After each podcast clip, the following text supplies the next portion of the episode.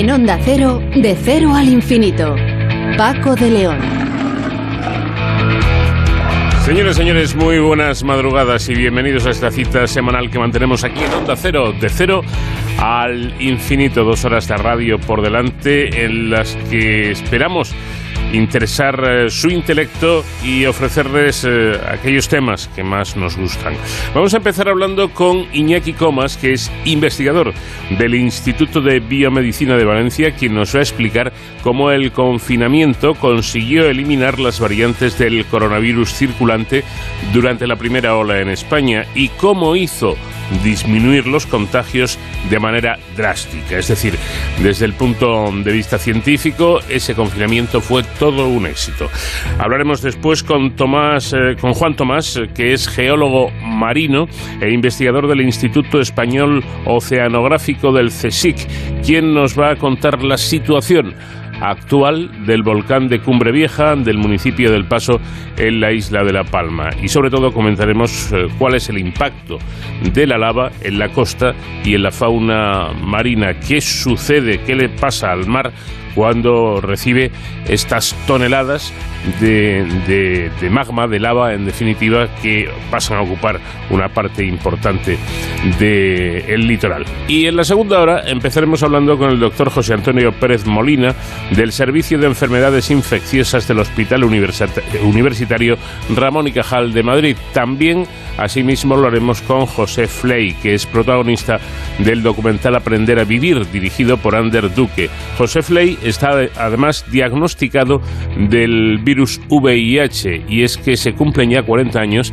de la aparición del SIDA. Queremos saber cómo está actualmente la situación de esta enfermedad, tanto desde el punto de vista sanitario como desde el punto de vista social. Un dato, un dato como adelanto, todavía según publican, hay un porcentaje importante de personas en España, me imagino que en el resto del mundo igual, a las que trabajar junto a diagnosticados de VIH les resultaría muy incómodo, no lo verían nada bien. Con Sonsoles Sánchez Reyes hablaremos hoy de la historia de la historia de un diminuto y curioso país, la República, la serenísima República de San Marino. Y en Héroes sin capa con David Ferrero conoceremos una nueva historia sanitaria con final feliz. Sara es una mujer joven que tuvo la mala suerte de contagiarse con el SARS-CoV-2 estando embarazada. Lo pasó francamente mal, estuvo intubada y eh, conectada a un pulmón artificial y su vida corrió mucho, pero que mucho peligro. Finalmente los médicos pudieron sacarla adelante y además acaba de ser madre. Nos lo va a contar el doctor José Antonio Rubio, investigador del Hospital 12 de Octubre, donde precisamente se obró este casi milagro. Con Nacho García, que estará como siempre pilotando la Enterprise de Onda Cero, los mandos técnicos, y hoy con un invitado musical, sí, sí, ya sé que repetimos, me lo ha dicho también Nacho, pero es que a Frank Sinatra habría que escucharle por lo menos una vez a la semana por prescripción facultativa.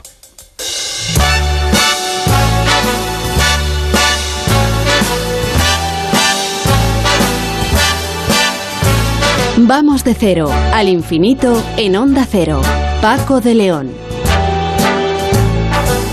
Start spreading the news. I'm leaving today. I want to be a part of it. New York, New York. These vagabond shoes are longing to stray right through the very heart of it. New York, New York. I want to wake up in a city that doesn't sleep and find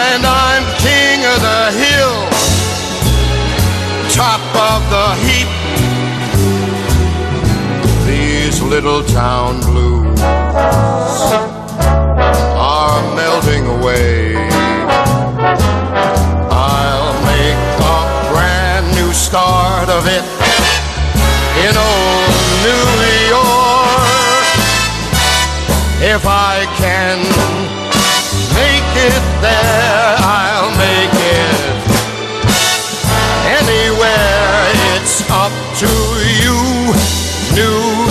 your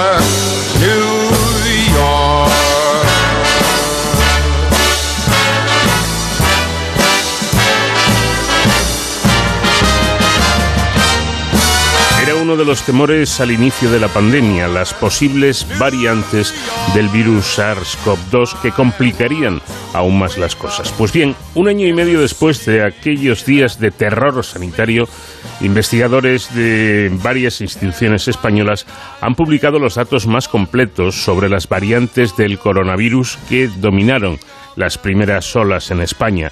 El trabajo confirma que el encierro impuesto sirvió para reducir drásticamente la transmisión de estas variantes, incluso de las más contagiosas. El estudio publicado en Nature Genetics identifica nueve variantes del virus que dominaron entre los meses de marzo y junio de 2020. Entre ellas, las dos más comunes procedían de un linaje del SARS-CoV-2 abundante en países asiáticos en ese momento, aunque el virus se introdujo principalmente por contactos procedentes de países europeos con más de 500 introducciones. Iñaki Comas es coordinador de SET COVID. ¿Qué tal, Iñaki? Buenas noches. Hola, buenas noches. Bueno, Encantado. igualmente, SEDCOVID es un consorcio integrado por más de 50 instituciones españolas y cientos de investigadores que lidera el Instituto de Biomedicina de, Valencia. ¿Cómo, ¿Cómo funciona este, este grupo? Pues es un consorcio que eh, ahora después, si quieres, lo podemos hablar, mm. pero bueno, está, ahora está llegando a su fin porque digamos que estamos pasándole un poco, o lo hemos pasado, estamos en ello las, un poco las tareas al Ministerio de Sanidad ya directamente. Es un consorcio que viene desde Ciencia, del Ministerio de Ciencia, un proyecto de investigación en el que eh, la idea eh, cuando empezó la pandemia era la necesidad de poder saber qué era lo que qué variantes estaban circulando eh, en, España, ¿no? y ponerlo en el contexto global, ¿no? De cómo se relacionan con otras variantes que estén circulando en el resto del mundo. En aquel momento, si os acordáis, pues esto de la secuenciación genómica, etcétera, etcétera, pues no estaba integrado, ahora lo vemos muy claro, ¿no? Pero en aquel momento no estaba tan claro eh, y, pero en aquel, pero bueno, lanzamos este proyecto de investigación en el que intentamos tener una representación de muestras de toda España y de, sobre todo de la primera ola para saber qué, qué estaba pasando, aunque después lo extendimos a la segunda, tercera, cuarta ola. Explíquenos eh, cómo, cómo siendo, eh, como comentábamos en la introducción, las dos variantes más comunes de origen asiático, el virus se introdujo por contagios europeos. ¿Fueron los viajeros a países asiáticos los que trajeron el virus, los que introdujeron el virus en España? Eso es, eso es lo que eso es lo que creemos probablemente con países intermedios tipo Italia, por ejemplo, algunos sí que lo tenemos muy bien documentado. Es muy difícil saber, ¿no? Todas las entradas cómo fueron exactamente, porque tampoco está todo secuenciado. Pero eh, muchas vinieron, como como dices tú, por por países europeos intermedios y tenemos muy bien documentado, por ejemplo, a través de Italia. Y, y sí que son variantes que curiosamente eran comunes en Asia, pero eh, prácticamente en Europa no tenía una frecuencia muy bajita. Lo que pasa es que es verdad que en España justamente coincidió que fueron estas las que las que entraron eh, y, y como fueron de las primeras en entrar, o fueron las primeras en entrar, claro, entraron en un momento en el que no había ningún tipo de control epidemiológico. Estamos hablando de febrero del, del 2020, ¿no? Entonces no había ningún tipo de control, eh, nadie tenía inmunidad, por tanto eh, era un campo libre, ¿no? Y entonces estas variantes fueron las que tuvieron, digamos, más por azar que por otra cosa, eh, tuvieron la oportunidad de, de, de expandirse muy rápidamente por toda España. Mm, quizás sea uno de los inconvenientes de la globalización, ¿no? Porque imagino que esto hace dos siglos hubiera sido muy distinto. Claro, claro, por eso muchas veces se, se, habla de la primera gran pandemia global esta, ¿no? Evidentemente ha habido otras, ¿no? Pero claro, la globalización hace un cambio, hace un cambio muy grande en todo este tipo de, de movimiento de patógenos. De hecho, nosotros vemos claramente durante las diferentes olas en España y particularmente la primera y la segunda que la movilidad dentro del país eh, fue clave para la, para la dispersión de, de, las variantes, ¿vale? Para el movimiento de las variantes en toda España en muy poco tiempo. Y eso es porque, claro, tenemos una conectividad en, dentro de los países, entre países y a nivel global, que hace, hace años no teníamos, claro. Claro, de alguna forma lo está señalando nuestro invitado, ¿no? Pero se habla, eh, y lo comentábamos, de unas 500 introducciones que parecen muchas, mm, y además para un virus tan infectivo y que se produce en un periodo de tiempo muy corto. Exacto, y fíjate que de todas maneras, de todas ellas, no todas tienen éxito, Hmm. porque eh, vemos que hay muchas que, bueno, generan uno, dos casos, tres casos y desaparecen, ¿no?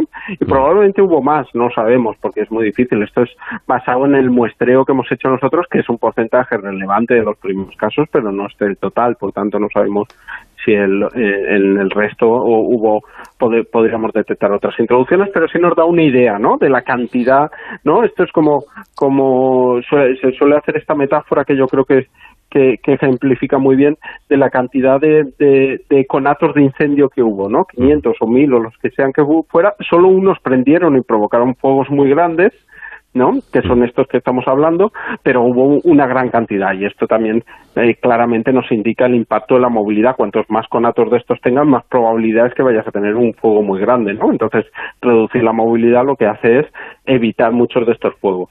Y esto explicaría, eh, bueno, aparte de, de, lo, de lo infectivo que es este, este virus, pero explicaría la velocidad de expansión del coronavirus, porque es que eh, fue en, en poquísimos días que se produjo la mundial, ¿no?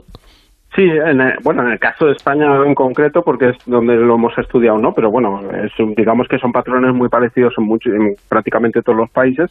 Lo que tienes es que en, en menos de un mes eh, ha llegado prácticamente una de estas variantes a casi todas las esquinas del país, ¿no? Y, y esto cómo ocurre? Pues en el caso de la variante que más frecuente aquí en España, que hubo aquí en España en la primera ola, eh, es acoplado a dos fenómenos que sabemos, porque lo hemos visto en otros sitios y después, de hecho, en la segunda ola lo volvimos a ver nosotros, eh, que son muy importantes para, para el éxito del coronavirus. Por supuesto, uno es que es, es muy transmisible por sí mismo, ¿no? Como tú dices, pero después tenemos otros dos fenómenos muy importantes. Uno es, tiene un gran altavoz, Mm. o tiene unos grandes altavoces que son estos eventos de superdispersión, ¿no? La capacidad que tiene de eh, en un mismo en un mismo sitio infectar a muchas personas, ¿no? Mm. Eh, cuando digo muchas, eh, hay, hay hay grupos, hay- por ejemplo en Boston se ha datado que unos pocos casos en una conferencia científica que hubo en Boston terminó con 10.000 casos en toda la ciudad, ¿vale? Por estos eventos, ¿no? Y después a esto le unes la movilidad.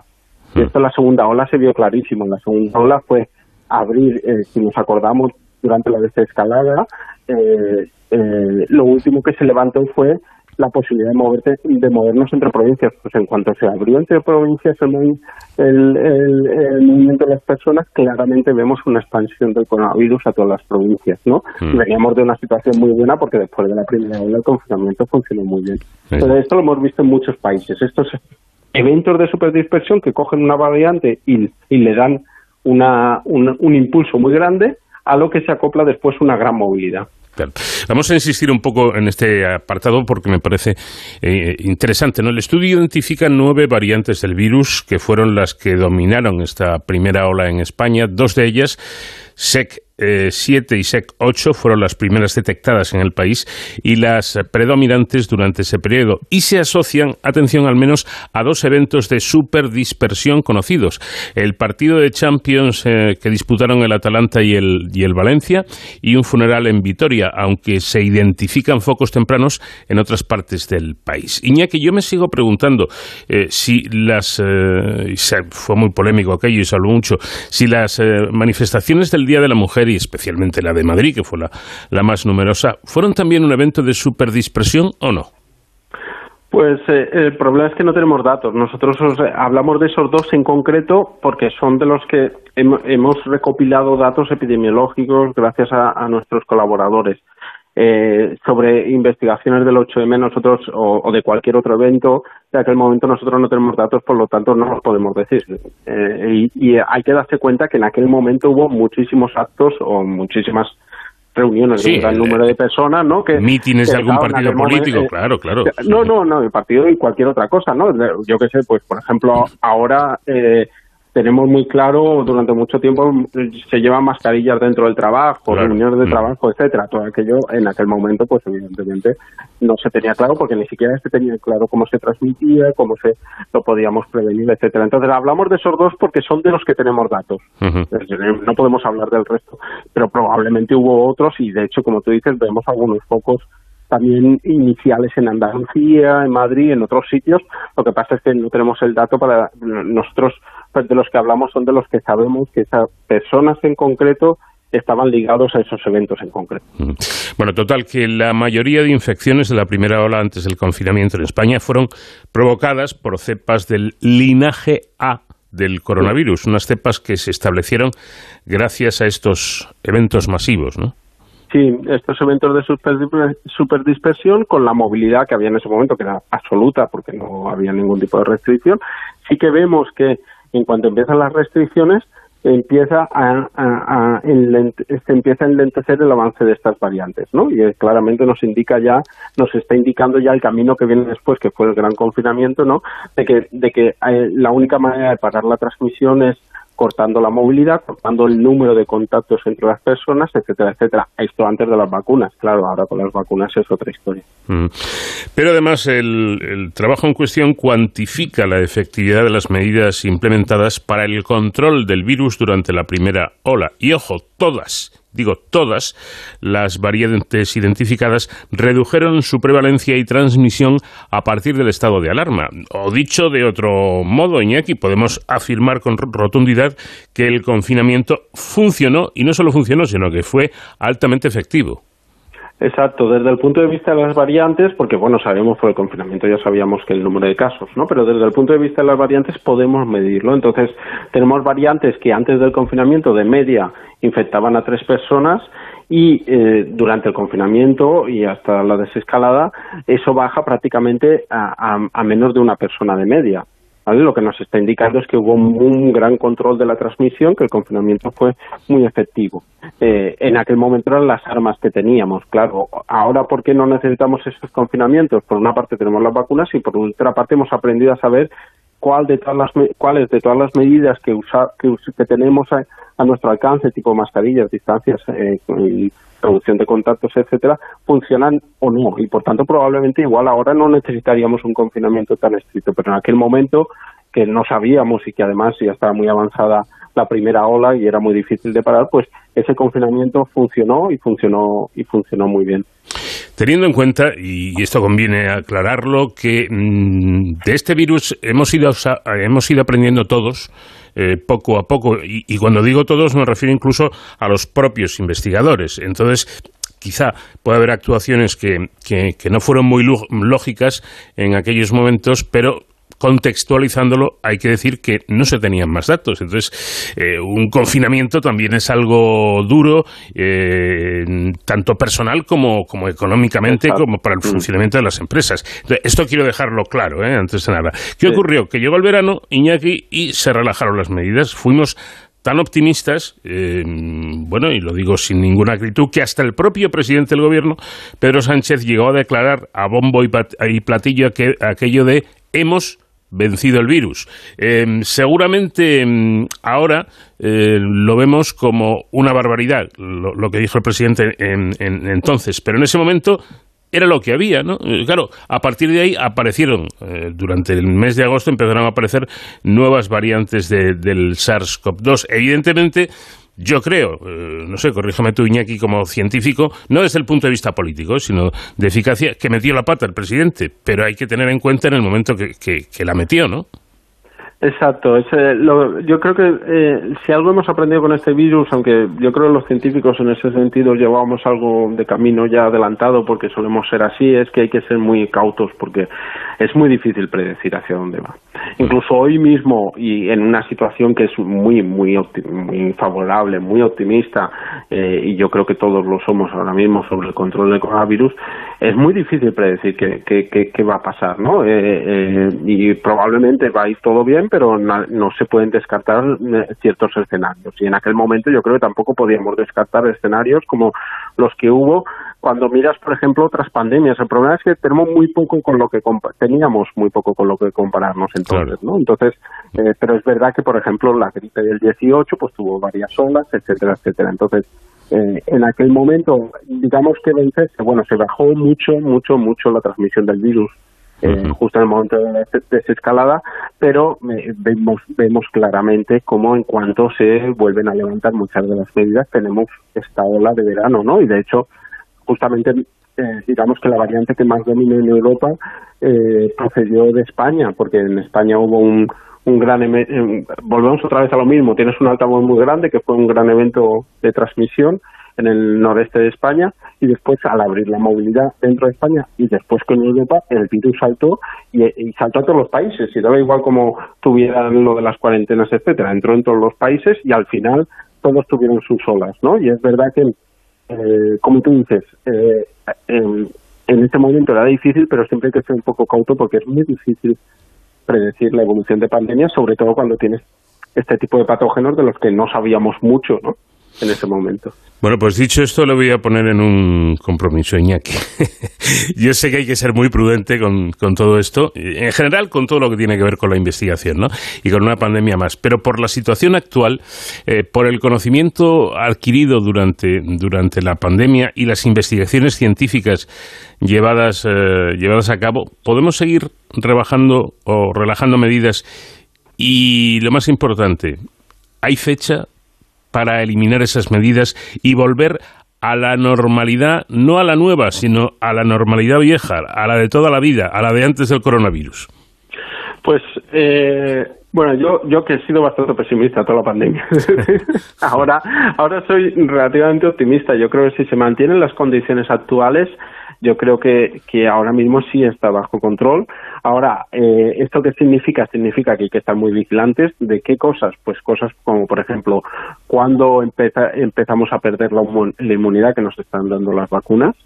Eh, esto no lo sabemos y de otros coronavirus sabemos que dura bastante lo cual también es bueno, ¿no? Pero, pero al final eh, este no es el mismo que eh, este coronavirus no es el mismo que otros que han estado circulando, por tanto hasta que no se ve no se puede no se puede saber, ¿no? Eh, de qué otras cosas de las variantes, hay una variante que sea capaz de transmitirse y es capaz más o menos de, de, de, la protección que, que, que, tenemos por las vacunas o por la infección natural, ¿no? Entonces, todo esto ahora mismo no existe, no es un problema, pero sí es algo que tenemos que vigilar. Si esto no cambia, eh, estamos en una situación muy buena. Eh, ¿Cuál es un poco lo que se llama la prueba del algodón? Para mí, por lo menos. ¿eh? Es, eh, yo creo que ahora llega una época que es eh, el invierno, que en el que nos vamos a encerrar mucho, vamos a tener reuniones a pues porque hace frío, etcétera, vamos a tener reuniones en espacios cerrados, etcétera, etcétera, y esto evidentemente sabemos perfectamente que siempre es un, un, un, poco gasolina ¿no? para el coronavirus, ¿no? porque lo que le gusta es mucha gente en un espacio cerrado. Esa yo creo que va a ser un poco la prueba del algodón, vamos a ver cómo este invierno cómo avanza y, y, hacer este seguimiento y ver si la situación no ha cambiado mucho. Fíjate que hace poco tuvimos aquí las fallas y no han tenido un impacto. Claro. Y eso es una buena. Es una buena prueba, efectivamente. Es una muy buena noticia, ¿no? Entonces, pero claro, lo que digo, tenemos que ver que la, la inmunidad se mantiene, que, que no hay variantes que nos puedan poner en peligro. Entonces, hay que mantener la vigilancia, pero en las condiciones actuales eh, es un escenario muy muy optimista. Entonces, bueno, y yo creo que probablemente lo que tú me decías de cuándo levantaremos todas las medidas, hombre, todas, todas, no sé, pero yo creo que claramente este invierno, este otoño-invierno, va a ser el que nos dé una guía realmente de si se, de si se va a poder hacer. Y yo la verdad es que soy optimista, pero bueno, esto hay, que, hay, que, esperarlo. Nunca se puede asegurar al, al 100%, pero efectivamente eh, parece que vamos por el, por el buen camino. Y yo, sinceramente, yo me daría por satisfecho, yo creo que conmigo estarán de acuerdo muchos oyentes, con que el próximo verano, eh, fíjense que, que, hay un año prácticamente por delante, con que el próximo verano ya estuviéramos en normalidad absoluta. O sea, ni mascarillas, ni distancia, o sea, que fue una cosa ya absolutamente normal. No obstante, y esta es la última pregunta que quiero hacerte, esa, esa normalidad, Iñaki, es estar sin, sin la preocupación, ¿me, pongo o no me pongo la mascarilla? ¿Estoy a dos metros o puedo estar abrazado a, mi hermano o, a mi mujer o a quien sea o a un amigo? Em, esa situación mm, volverá o el virus ha marcado un territorio y, por ejemplo, esas grandes aglomeraciones en fiestas o en distintos eventos, como dijo Becker, esas no volverán. Yo creo, yo creo que ha marcado un territorio, pero eh, sobre todo para eh, acostumbrarnos a las mascarillas en determinados momentos, por ejemplo, en el transporte público o cuando estamos eh, con estos catarros, enfermos, etcétera, etcétera. Yo creo que en ese sentido sí que nos ha hecho ver claramente el valor que tiene, ¿no? Eh, o quedarte en casa si tienes algún tipo de síntoma, para, ya no solo para el coronavirus, sino en general para, el control de otras enfermedades como la gripe, que prácticamente ha desaparecido, ha desaparecido este año. Pero yo creo que en el sentido de, mm, de cambiar las rutinas que teníamos antes de grandes eventos, etcétera, yo creo que ahí, ahí no va a tener un impacto tan grande en el momento que, mientras, como digo antes, las vacunas sigan funcionando hasta ahora están funcionando muy bien, es una grandísima noticia, es una grandísima suerte que tener en cuenta que tener una vacuna en un año para un virus que es nuevo eh, esto esto no ha pasado nunca, no, gracias a que unas tecnologías que antes no teníamos, ¿no? Pero el virus del SIDA se tardó años solo en identificar el virus, ya no te digo vacuna que ni siquiera existe. Entonces, bueno, es un virus que es verdad que eh, eh, dentro de todos ellos sabíamos como dónde, dónde mirar para producir una vacuna buena, etcétera, etcétera, ¿no? Entonces, en ese sentido hemos tenido suerte y hay que abrazarla. Hay que darse cuenta, si la inmunidad de estas vacunas se mantiene, la inmunidad que nos confiere se mantiene, yo creo que gran parte de todo lo que hacíamos antes se, se podrá volver a hacer, siempre teniendo en cuenta el, sobre todo primero, el priorizar que eh, sigan protegidas las personas de más, de más riesgo y para eso hay que mantener una vigilancia continua y ver que siguen teniendo suficiente protección contra, contra la infección, etcétera, etcétera. Pero si todo eso pasa y si todo se mantiene, yo creo que volveremos a una situación bastante normal.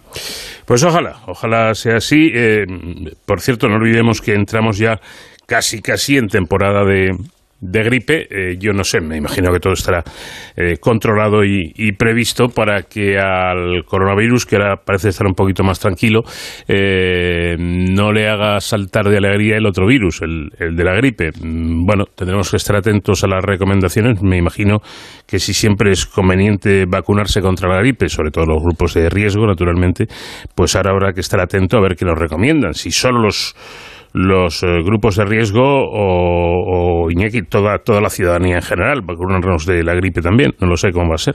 Yo, creo que esto es eh, exactamente lo que tú dices, está bajo discusión ahora mismo. Claramente será, se empezará por los grupos de riesgo y claramente eh, yo creo yo creo que hay que ver también cuál va a ser la evolución de la gripe. El año pasado, como digo, es que prácticamente desapareció, lo cual ya te indica que muchas de las medidas que teníamos contra el coronavirus también funcionaron muy bien eh, con el eh, con la gripe no eh, yo creo que sobre todo hay que vacunarse y, lo que digan los grupos de expertos que son muy buenos en España son los que tenemos que seguir esas recomendaciones. Y, yo creo que realmente pues estamos en una muy buena posición ahora mismo y lo único que hay que hacer es conseguir ya que la gente que falta por vacunar se vacune y, y proteger a los que a los que nos quedan por proteger Iñaki Comas, del Instituto de Biomedicina de Valencia y coordinador de, este grupo SEDCOVID, muchísimas gracias por habernos atendido y enhorabuena por el trabajo. Gracias a vosotros, muchas gracias.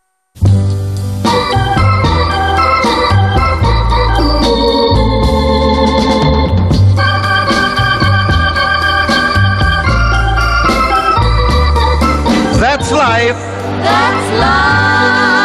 What all the people say. You're riding high in April, shot down in May. But I know I'm gonna change that tune. When I'm back on top, back on top in June.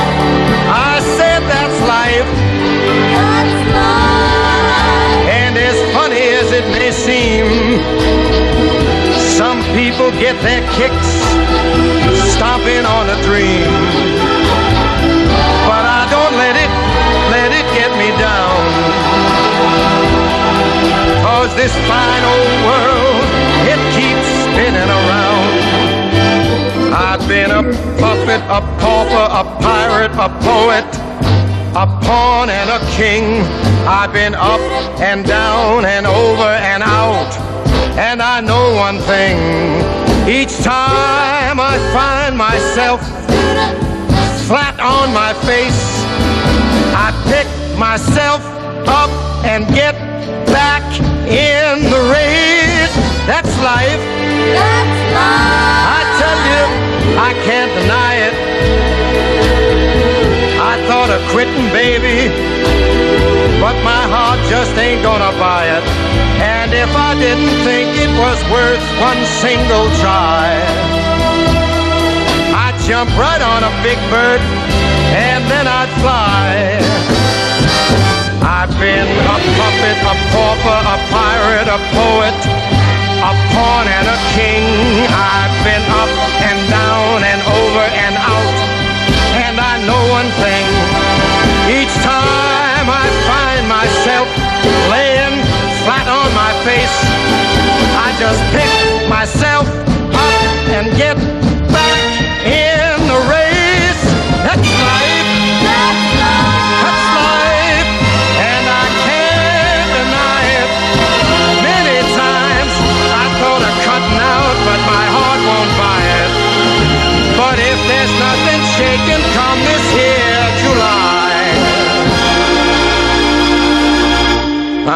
gonna roll myself up in a big ball and die.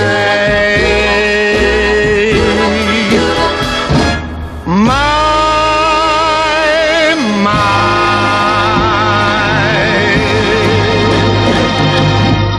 En Onda Cero, de cero al infinito. El Consejo Superior de Investigaciones Científicas cuenta, como es lógico, con varios equipos de investigación para estudiar la erupción del volcán de Cumbre Vieja en el municipio de El Paso, en la isla canaria de La Palma. La labor científica está resultando crucial para dar una respuesta anticipada a la situación a través del Plan de Protección Civil. Los equipos del CSIC desplegados, pertenecientes al Instituto Geológico y Minero de España, Instituto de Productos Naturales y Agrobiología y el Instituto Español de Oceanografía están realizando labores de análisis químicos, medición de gases y muestras eruptivas, vigilancia aérea y calculando el impacto del volcán sobre la biodiversidad insular y sobre la llegada de la colada, la masa de lava, al mar. Se han cumplido las previsiones y esto ya es un hecho desde hace unos días. Juan Tomás eh, Vázquez es geólogo marino e investigador del Instituto Español de Oceanografía. Juan, ¿qué tal? Muy buenas noches. Hola, buenas noches. Bueno, lo primero, agradecerle el que nos atienda, porque sabemos que estos días para usted y para todos sus colegas son de muchísima actividad, no, no paran y le agradecemos que nos dedique unos, unos minutos para hablar con nosotros. Eh, bueno, como decimos, finalmente llegó la, la lava al mar. Quisiéramos recordar cómo ¿Cómo fue ese momento? ¿Qué, ¿Qué, pasó exactamente desde el punto de vista científico? Porque las imágenes han sido mostradas ampliamente por las televisiones. Bueno, pues como comentaba ya, visteis las imágenes, eh, la colada de lava llegó poco a poco al borde del acantilado y empezó a caer y inmediatamente lo que empezó es a producir un depósito. Un depósito pegado al pie del talud del acantilado primero y según iba progresando avanzó ya sobre la playa y alcanzó el mar. Mm. Entonces al, al, llegar al mar lo que se produce es el rápido enfriamiento de, de la colada, el material se eh, vitrifica, uh -huh. podríamos decir, y eh, parte de, de, de, ese enfriamiento lo que está generando es una columna de, evapor, eh, de evaporación de, del mar uh -huh. y a la vez una decasificación de todo el gas que tiene dentro la lava. Bueno, eh, voy a aclarar una cosa porque esta vez es absolutamente necesario. Esta, esta entrevista que están ustedes escuchando ahora está siendo grabada el miércoles, eh, aunque ustedes lo estén escuchando en la madrugada del viernes. Digo esto porque es, es, es arriesgado eh, que yo le pregunte ahora a, nuestro invitado eh, cuál es la última hora del volcán, porque en, en, en dos días, en, en, tres días, la cosa puede cambiar eh, absolutamente. Así que a, a, a, la fecha exacta en la que ustedes están escuchando el programa y esta entrevista no lo sabemos, pero hoy miércoles, ¿cómo están las cosas en el volcán? ¿Qué es lo último? ¿Qué está pasando? ¿Cómo está la situación? Pues como tú decías, el, volcán eh, es muy eh, difícil de, de, definir cómo va a evolucionar. Entonces, funciona a impulsos. A veces ese impulso es, produce que la lava avance muy rápidamente, que la colada de lava avance muy rápidamente, que parece que está desbordando el acantilado y que está generando ese delta de lava que hemos visto en las imágenes. Y otras veces eh, funciona de una forma más tranquila, de un, entrecomillado de lo de tranquilo, Mm. Y la columna de lava mm, no va directamente al mar, se desvía, tiene ramificaciones, se amplía cuando la zona por la que está pasando es más llana. Entonces ahora mismo tenemos una cola de lava que llegó al mar el día 28, que ha formado un delta de lava que prácticamente ha avanzado hasta la, la antigua batimetría de 40 metros, a, uno- a unos 500 metros. a- la costa ha avanzado 500 metros con respecto a la costa que había antiguamente. Tenemos otra colada que está sobre el delta de lava del 49, la fajana que formó el año, la erupción de 1949, pero que no ha llegado todavía al mar. Y tenemos una tercera colada al norte de la montaña de Todoque, que está prácticamente a 200 metros del acantilado, pero que ahora mismo está muy ralentizada. O sea, no sabemos si va a ser capaz de llegar al, al mar. Pero eso, eh, como decías, es muy difícil de, de prever porque seguramente con otro impulso que tenga de, de lava en el centro de emisión, posiblemente de nuevo la colada se reactive y pueda llegar a, a ese acantilado y formar un nuevo delta que, dada la cercanía con el primero, posiblemente se fusionaría. Eh, ¿A qué profundidad llega la, o puede llegar la, la lava expulsada por el volcán? Perdona, no. Sí, no, te pregunto que, que a qué profundidad eh, puede llegar la lava que, que expulsa el, el volcán, a qué profundidad de- del agua del mar. Pues te digo la profundidad que estamos localizados nosotros ahora, Mm. y ya es un indicativo. Es verdad que, como te decía, la- lo que es la superficie de la Fajana, la- lo que vemos del delta de lava en superficie, ha avanzado sobre la antigua batimetría de 40 metros. Mm. Pero nosotros ahora la estamos identificando que hay modificaciones en relieve submarino hasta 250 metros de profundidad. O sea que posiblemente ya está eh, por debajo de ese 60 de lava, de lava, perdón, ha avanzado hasta esos 250 metros. Pues ya es, ya es profundidad. Eh, ¿De qué cantidad de lava podríamos estar hablando? Y ahí ya no te lo puedo calcular exactamente. Es Eh, difícil. sí, es difícil. Además, lo que hemos visto en profundidad son eh, pequeñas modificaciones. Ujú. Imaginarse, el relieve es como una plataforma, una plataforma insular que a partir de 60 metros tiene un talud y en ese talud eh, se han mm, labrado una serie de barrancos submarinos. Entonces, lo que estamos viendo es que esos barrancos submarinos se están rellenando. Ujú. Entonces, en principio, tienen espesores de hasta 15, incluso 23 metros de, de, de material lábico. Bueno, esta, eh, lo que sabemos es que esta lava arrasa con todo lo que en- encuentra a su paso, ¿no? Eh, Esto en tierra, en, en el mar hace lo mismo. En el mar hace lo mismo, donde se posa la lava, destroza todo el, todo el ecosistema. Totalmente. Lo que pasa que eh, es solamente en el punto de impacto. Eh, un- según nos vamos alejando, pues ese efecto va siendo menos importante. Ajá. Eh, la, la lava eh, destruye solo aquello que toca o en el caso del mar deja también una zona de influencia donde, donde sigue siendo dañina. Tiene una zona de influencia. Si te fijas en las imágenes, se ve como hay una decoloración turquesa en torno al delta de lava muchas veces. Ese- esa decoloración es donde hay un aumento de temperatura, donde se produce también eh, una disminución del oxígeno y donde hay también una pequeña disminución del pH. Entonces son tres parámetros fundamentales para la vida, de forma que en, en torno al delta de lava también hay una, una pérdida de vida. Lo que pasa que todo eso de nuevo es en función de la actividad del volcán, de la- si llegan o no llegan emisiones. Entonces hay momentos donde esa influencia es mucho más pequeña y, y habrá vídeos que podéis ver en el, en el futuro donde incluso los animales se acercan a- al borde de la colada. Vamos, yo he visto perfectamente a gaviotas volando por encima sin problema, pero habrá otro momento de mayor actividad donde sí que aumenta más la influencia y es más perjudicial. Y eso, de, eso depende eh, exactamente de la actividad del volcán, ¿no? Exactamente. Según la efusividad del volcán, según la cantidad de lava que está emitiendo el volcán, eso hace que llegue también menos, más o menos lava al mar. Entonces, en función de esa diferencia de actividad, eh, tenemos también la diferencia de impacto. Eh, ¿Cómo será o cómo es ya el nuevo paisaje de esta zona del mar donde ha entrado la lava? Pues de entrada, eh, la, la costa se ha modificado. Ahora hay una plataforma eh, costera más amplia, que es el delta de lava, que llamamos nosotros.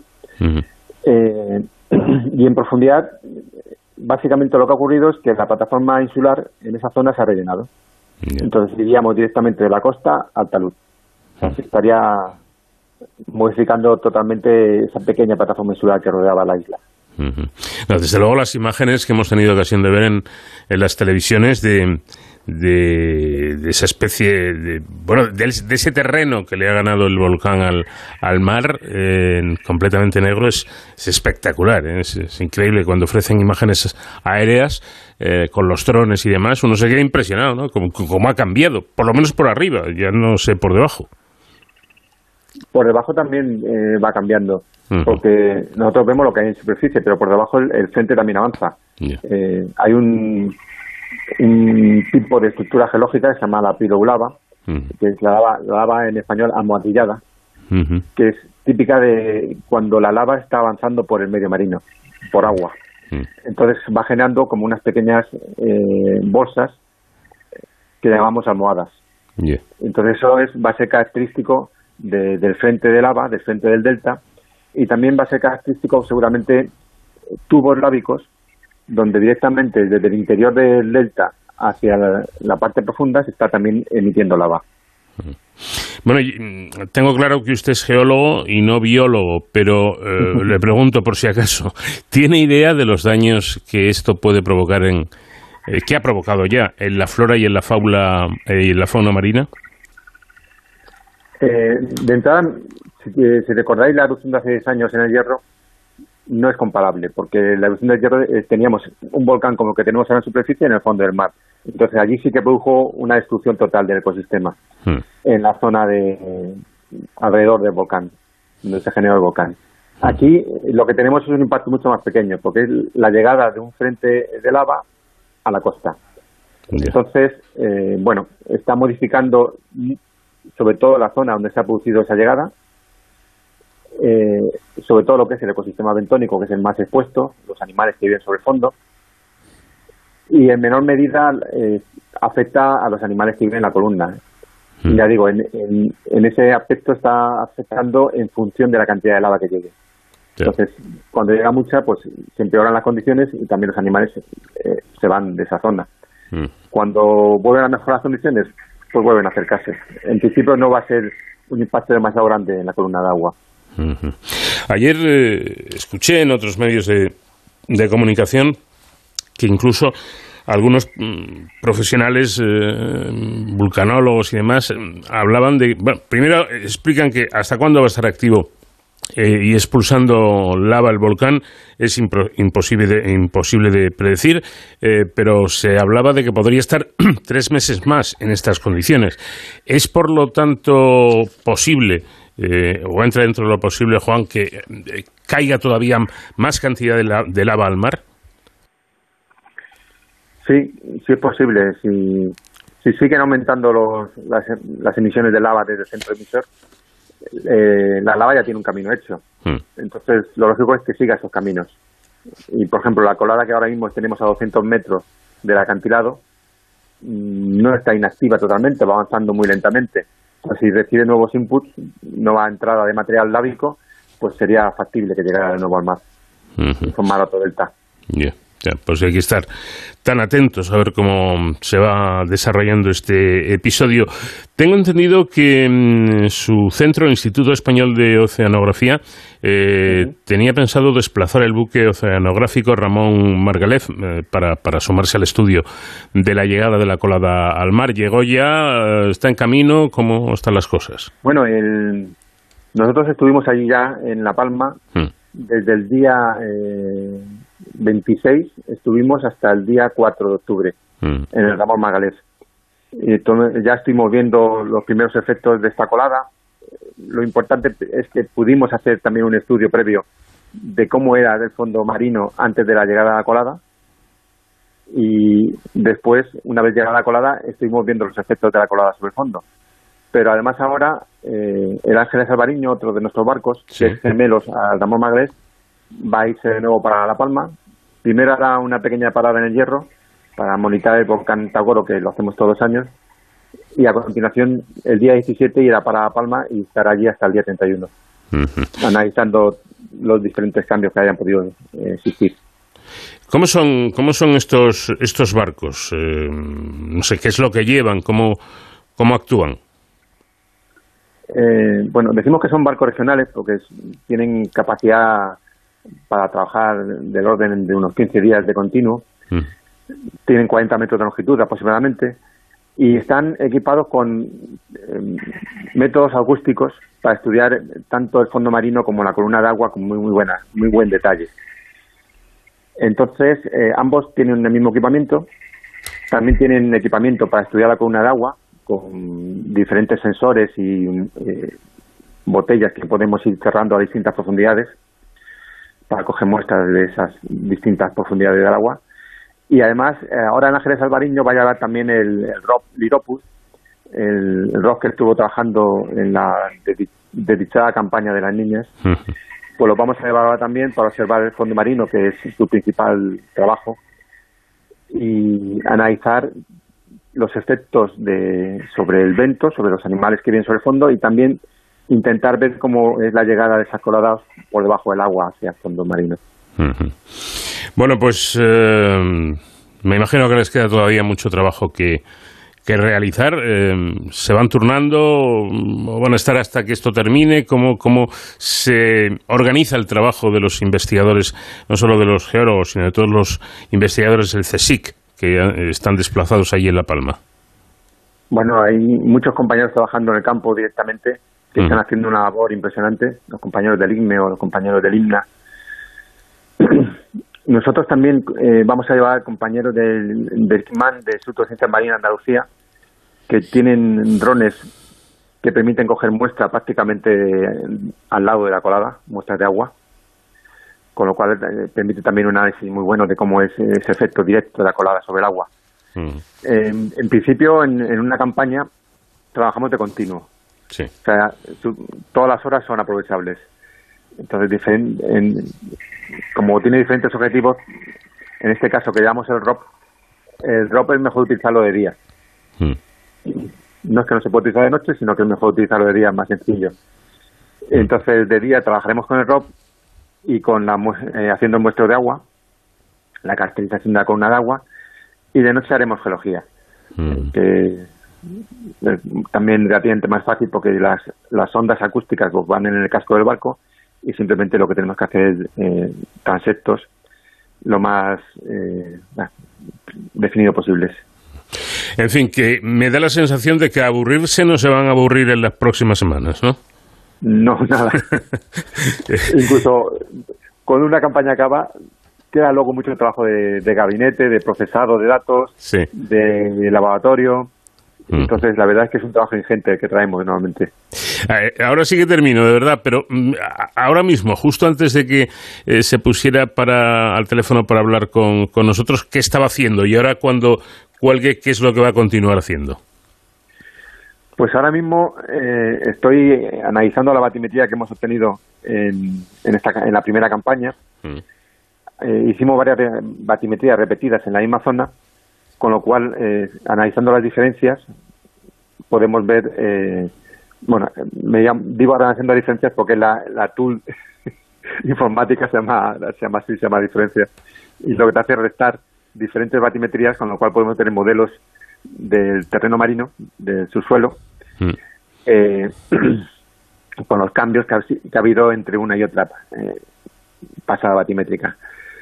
Mm. Y aparte, eh, estoy ya preparando el viaje para la siguiente campaña y estamos con toda la logística de, preparación. ¿Dónde van? En lo que te comentaba, a la nueva campaña aquí en La Palma. Ah, exacto. Vale, vale. En Ángel Salvariño. efectivamente. Bueno, pues eh, muchísimas gracias, Juan Tomás, eh, geólogo marino del Instituto Español de Oceanografía, por habernos atendido y ojalá pronto, cuanto antes, la situación mejore por esa maravillosa isla. Un fuerte abrazo. Pues sí, la verdad es que es muy importante recabar todo el posible conocimiento que podamos de esta erupción, porque cuanto mejor sea el conocimiento que tenemos, eh, más fácil será prever los efectos de una posible erupción en el futuro. Ojalá. todo esto es muy importante para la sociedad de, La Palma. Sin duda alguna. Gracias, Juan. Buenas noches. Muchas, muchas gracias por vuestro interés y buenas noches también. Blue sky smiling at me. Nothing but blue skies. Terminamos aquí nuestra primera hora de programa. Conectamos con los servicios informativos de Onda Cero, la actualidad, las noticias nacionales e internacionales y después nos quedará aún una hora por delante para seguir hablando de lo que más nos interesa. Esto es De Cero al Infinito. Never saw the sun shining so bright. Never saw things looking so right. Noticing the days hurrying by. When you're in love, my, how they fly. Blue days, all of them gone. Nothing but blue skies from now on.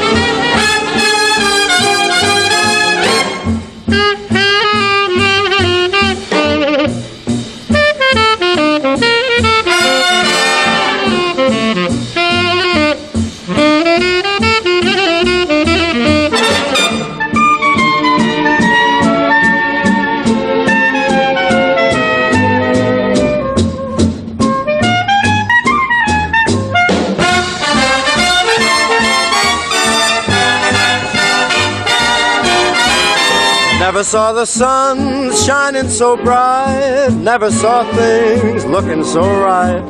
Noticing the days hurrying by when you're in love, ow, how they fly. Blue days, all of them gone, nothing but blue skies from now on.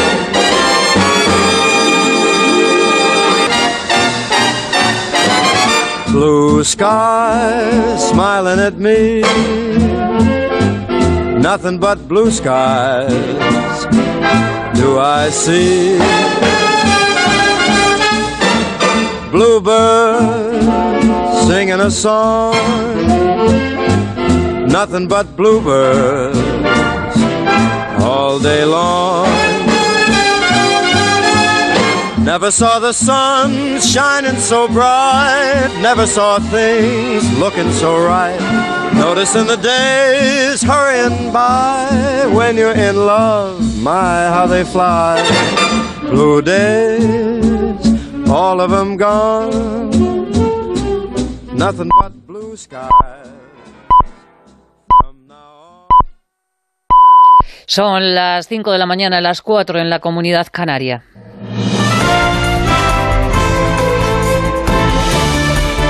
Noticias en Onda Cero. ¿Qué tal? Buenos días. La novela La Bestia ha sido la ganadora de la 70 edición del Premio Planeta. Los autores de esta novela son Agustín Martínez, Jorge Díaz y Antonio Mercero, que hasta ahora escribían bajo el seudónimo de la misteriosa Carmen Mola. La Bestia, según ha explicado Jorge Díaz, se sitúa en una ciudad asolada por una serie de crímenes a niñas de clase humilde y un policía, un periodista y una niña intentan desvelar los secretos. Y eso es lo que es una novela sobre una ciudad cercada por la enfermedad, por las tropas carlistas, eh, por absolutamente todo. Una ciudad en la que era muy difícil vivir y en la que además eh, aparece una bestia eh, que no se sabe si es una persona, un animal tal, que va asesinando niñas de clases bajas de los peores barrios de Madrid. La finalista de esta edición del Premio Planeta, que está dotado con un millón de euros, ha sido para la escritora Paloma Sánchez Garnica con la obra Últimos días en Berlín, una novela que retrata las principales conmociones europeas del siglo XX. Sánchez Garnica se mostraba encantada por el premio y lo celebraba de esta manera.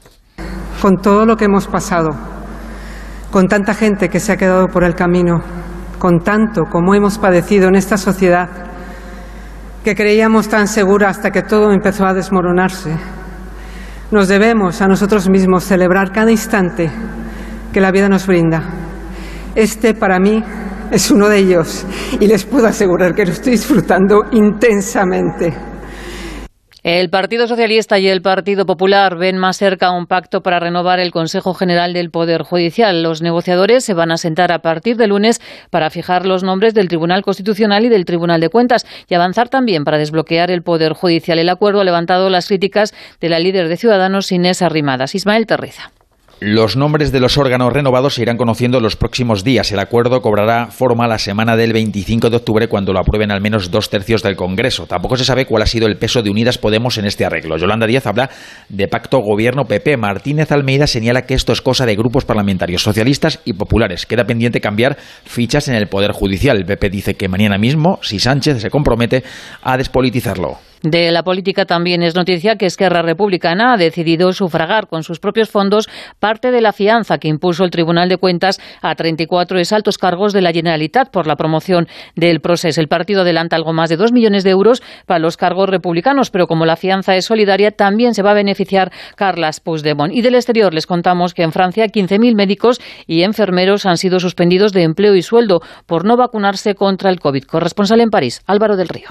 De hecho, más del 90% de estos profesionales están ya vacunados. En julio hay que recordar que apenas superaban el 60%. Fue entonces cuando el gobierno de Manuel Macron decidió la obligatoriedad de la vacuna para el personal de estos sectores y en este tiempo se puede decir que el objetivo se ha cumplido mayormente. Hace un mes empezaron los controles, había que tener al menos una dosis para poder seguir ejerciendo y a partir de hoy se exige ya la pauta completa. De lo contrario, se exponen a una suspensión de empleo y de sueldo. Ahora mismo son unos 15.000 los sancionados desde el 15 de septiembre, los que se niegan a inmunizarse de un total de dos millones y medio de profesionales concernidos por esta obligación y a ellos se suman unas 2.000 dimisiones empleados antivacuna que han optado por cambiar de sector. También a partir de hoy dejan de ser gratuitos los test PCR y de antígenos para los no vacunados únicamente, salvo que dispongan de una prescripción médica, medida con la que el Ejecutivo galo prevé ahorrarse 3.400 millones de euros y con la que también esperan incitar a seguir vacunándose para alcanzar la inmunidad de grupo. En Francia, casi el 74% de la población ha recibido ya dos dosis. En la Euroliga, el Real Madrid se ha impuesto al Panathinaikos por 88 a 65 y el Barça ha vencido ante el Mónaco por 85 a 81. En estos momentos, Paula Badosa disputa la semifinal del Máster de Indiana Wells a la tunecina Jaubeur.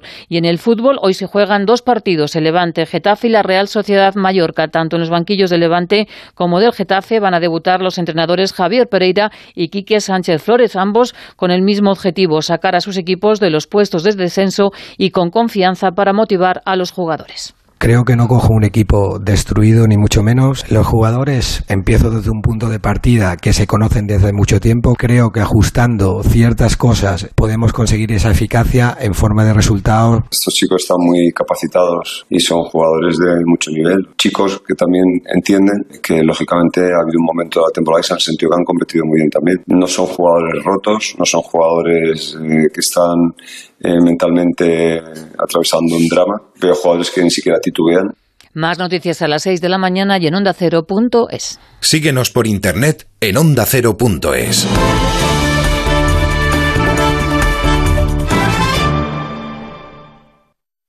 Con Cantizano tienes esa conexión especial. Algunos lo llaman complicidad, feeling, buenas vibraciones. Buenos días, Jaime, que me alegro de oírte. yo te... De que está en ese programa, no sabes lo que yo me alegro, porque yo te he seguido siempre. Ay, qué alegría. ¿Sabes Ay, qué qué alegría. que, que me disloca y luego lo que tú haces. Yo no sé lo que hago, pero... Por fin no es lunes. Tu cita con Jaime Cantizano. Los fines de semana desde las 8 de la mañana y en cualquier momento en la web y en la app de Onda Cero. Me estoy empezando a enganchar a tu programa. Esto se llama reforzar la confianza y la fidelidad. Te mereces esta radio. Onda Cero, tu radio.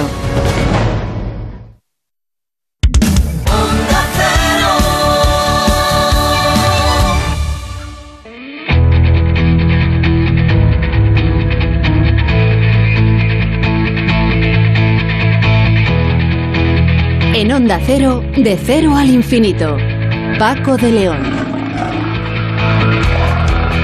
Segunda hora de nuestro programa que empezamos aquí. Vamos a hablar, vamos a empezar hablando del SIDA. Vamos a hablar de la infección por VIH. Habrán observado ustedes que ya apenas se habla de este asunto en los medios de comunicación cuando durante una época eh, era lo contrario, no se hablaba de otra cosa. Desde luego se ha avanzado mucho en investigación, aunque eh, seguimos sin poder disponer de, de, una vacuna para prevenir esta enfermedad. Prácticamente eh, han logrado los científicos y los médicos hacer de una enfermedad mortal de necesidad convertirla en una enfermedad crónica. En estos días se ha presentado un documental muy interesante dirigido por uh, Ander Duque que se llama Aprender a Vivir y que plantea con protagonistas que, que, viven el problema en, en propia y en, primera persona, pues eh, cómo está la, situación de la, de la, enfermedad y sobre todo qué repercusiones sociales tiene. Si es eh, esta enfermedad significa eh, que estigmatiza a la persona que lo padece o no. Realmente ha cambiado la mentalidad de la gente porque en un principio había mucho miedo al, contagio cuando ahora está demostrado que el contagio es eh, prácticamente imposible salvo por unas vías muy concretas. Bueno, pues todo ello se lo vamos a preguntar a nuestros eh, protagonistas eh, que van a ser el doctor José Antonio Pérez Molina del Servicio de Enfermedades Infecciosas del Hospital Universitario Ramón y Cajal de Madrid y a José Fley, que es protagonista de este documental y eh, diagnosticado desde hace unos años de VIH. Con Sonsoles Sánchez Reyes vamos a hablar de la historia de un diminuto pero curioso país que es la Serenísima República de San Marino. Y en Héroes en Capa con David Ferrero conoceremos una nueva historia sanitaria con final feliz, protagonizada por Sara, una mujer joven que tuvo la tremenda mala suerte de contagiarse del coronavirus estando embarazada. Lo pasó muy mal, estuvo intubada y su vida corrió mucho, muchísimo peligro. Finalmente, y por fortuna, los médicos pudieron sacarla adelante y además acaba de ser madre. Nos lo va a contar el doctor José Antonio Rubio, que es eh, médico intensivista del Hospital 12 de Octubre de Madrid,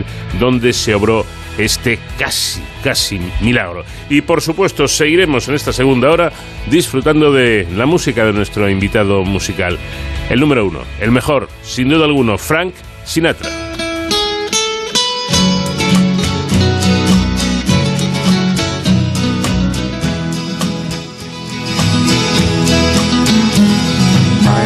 Stand in line until you think you have the time to spend an evening with me. And if we go someplace to dance, I know that there's a chance you won't be leaving with me. Then afterwards we drop into a quiet little place and have a drink or two. Then I go and spoil it all by saying something stupid like I love you. I can see it in your eyes that you despise the same old lies you heard the night before. And though it's just a line to you, for me it's true and never seemed so right before. Practice every day to find some clever lines to say to make the meaning come true. But then I think I'll wait until the evening gets late and I'm alone with you. The time is right, your perfume fills my head, the stars get red and oh the night's so blue.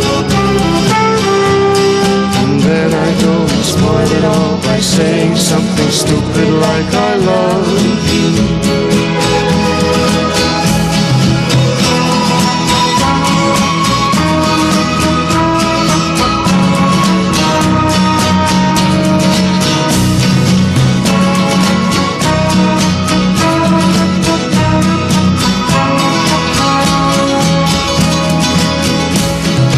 time is right, your perfume fills my head, the stars get red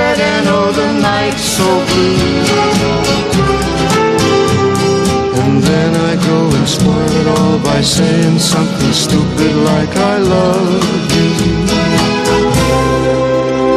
I love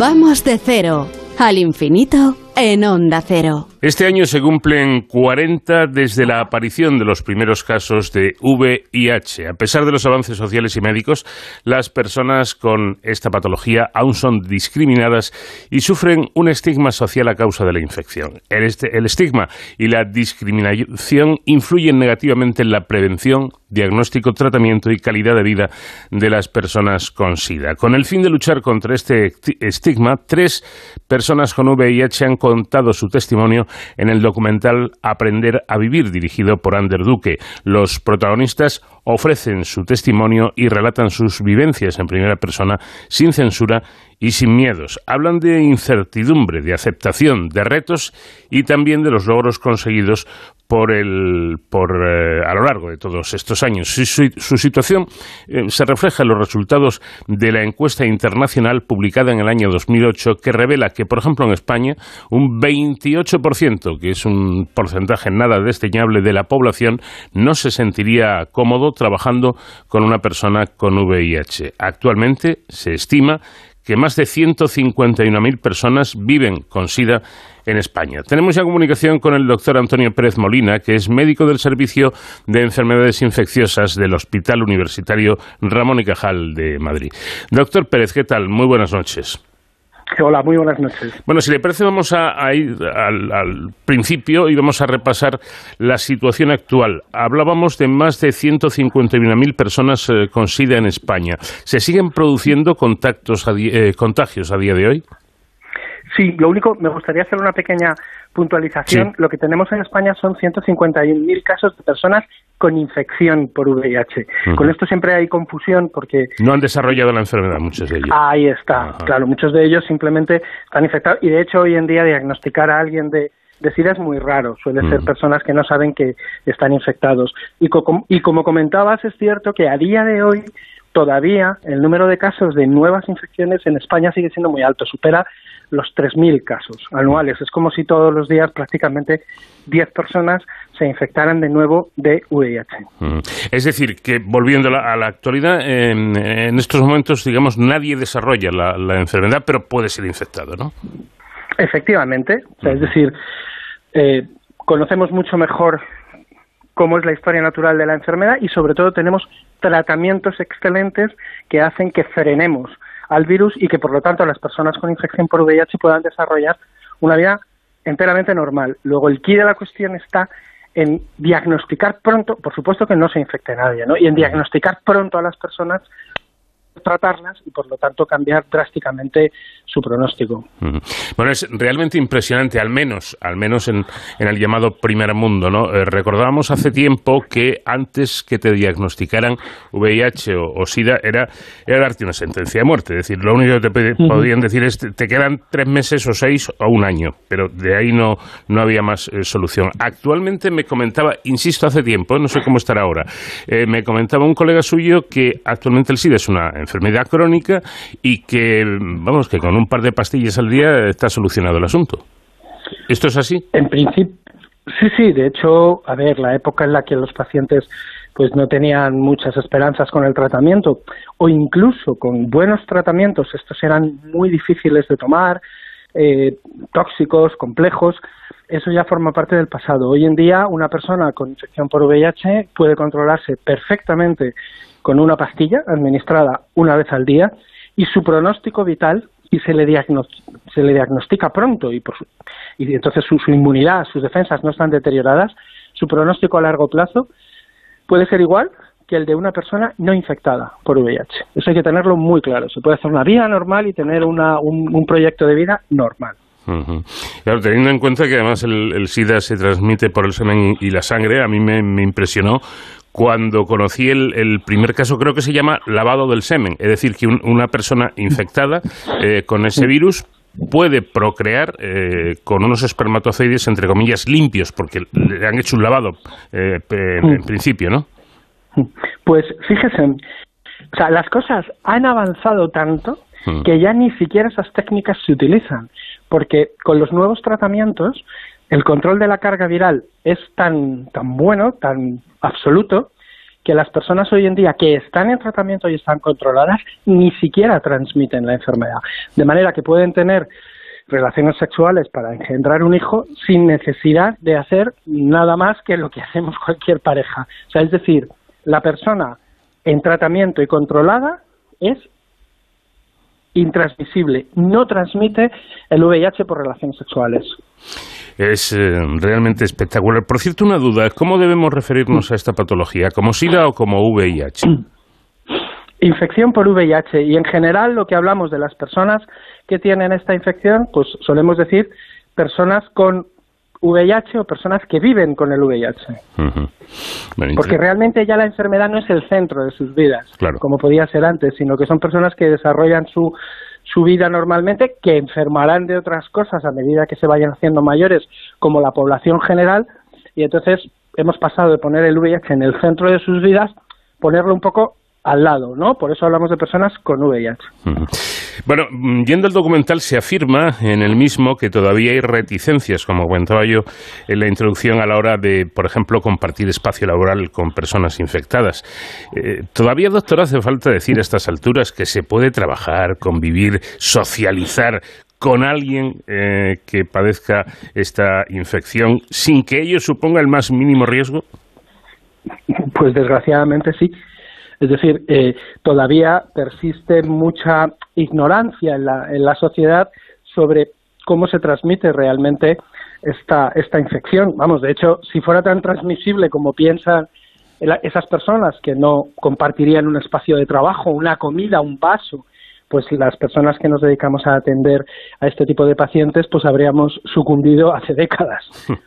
Entonces, hoy en día, con el tratamiento, además, incluso mm, vías de transmisión, como pueden ser las relaciones sexuales, ni siquiera son una vía de riesgo. Trabajar con personas con infección por VIH es perfectamente seguro. Las vías son conocidas. Evidentemente, si uno tiene relaciones sexuales con una persona infectada que no lo sabe, porque si mm. lo sabe y está en tratamiento no se va a infectar, no hay ningún problema. Y tú puedes estar en el mismo espacio de trabajo, comer en el mismo espacio, compartir vasos, cubiertos, sea, lo que tiene riesgo es el no saber que se tiene una infección por VIH y en ese caso una relación sexual o un contacto con sangre, pues al cepillarse los dientes o usar una maquinilla de afeitar, que es algo que no compartimos habitualmente, sería el riesgo.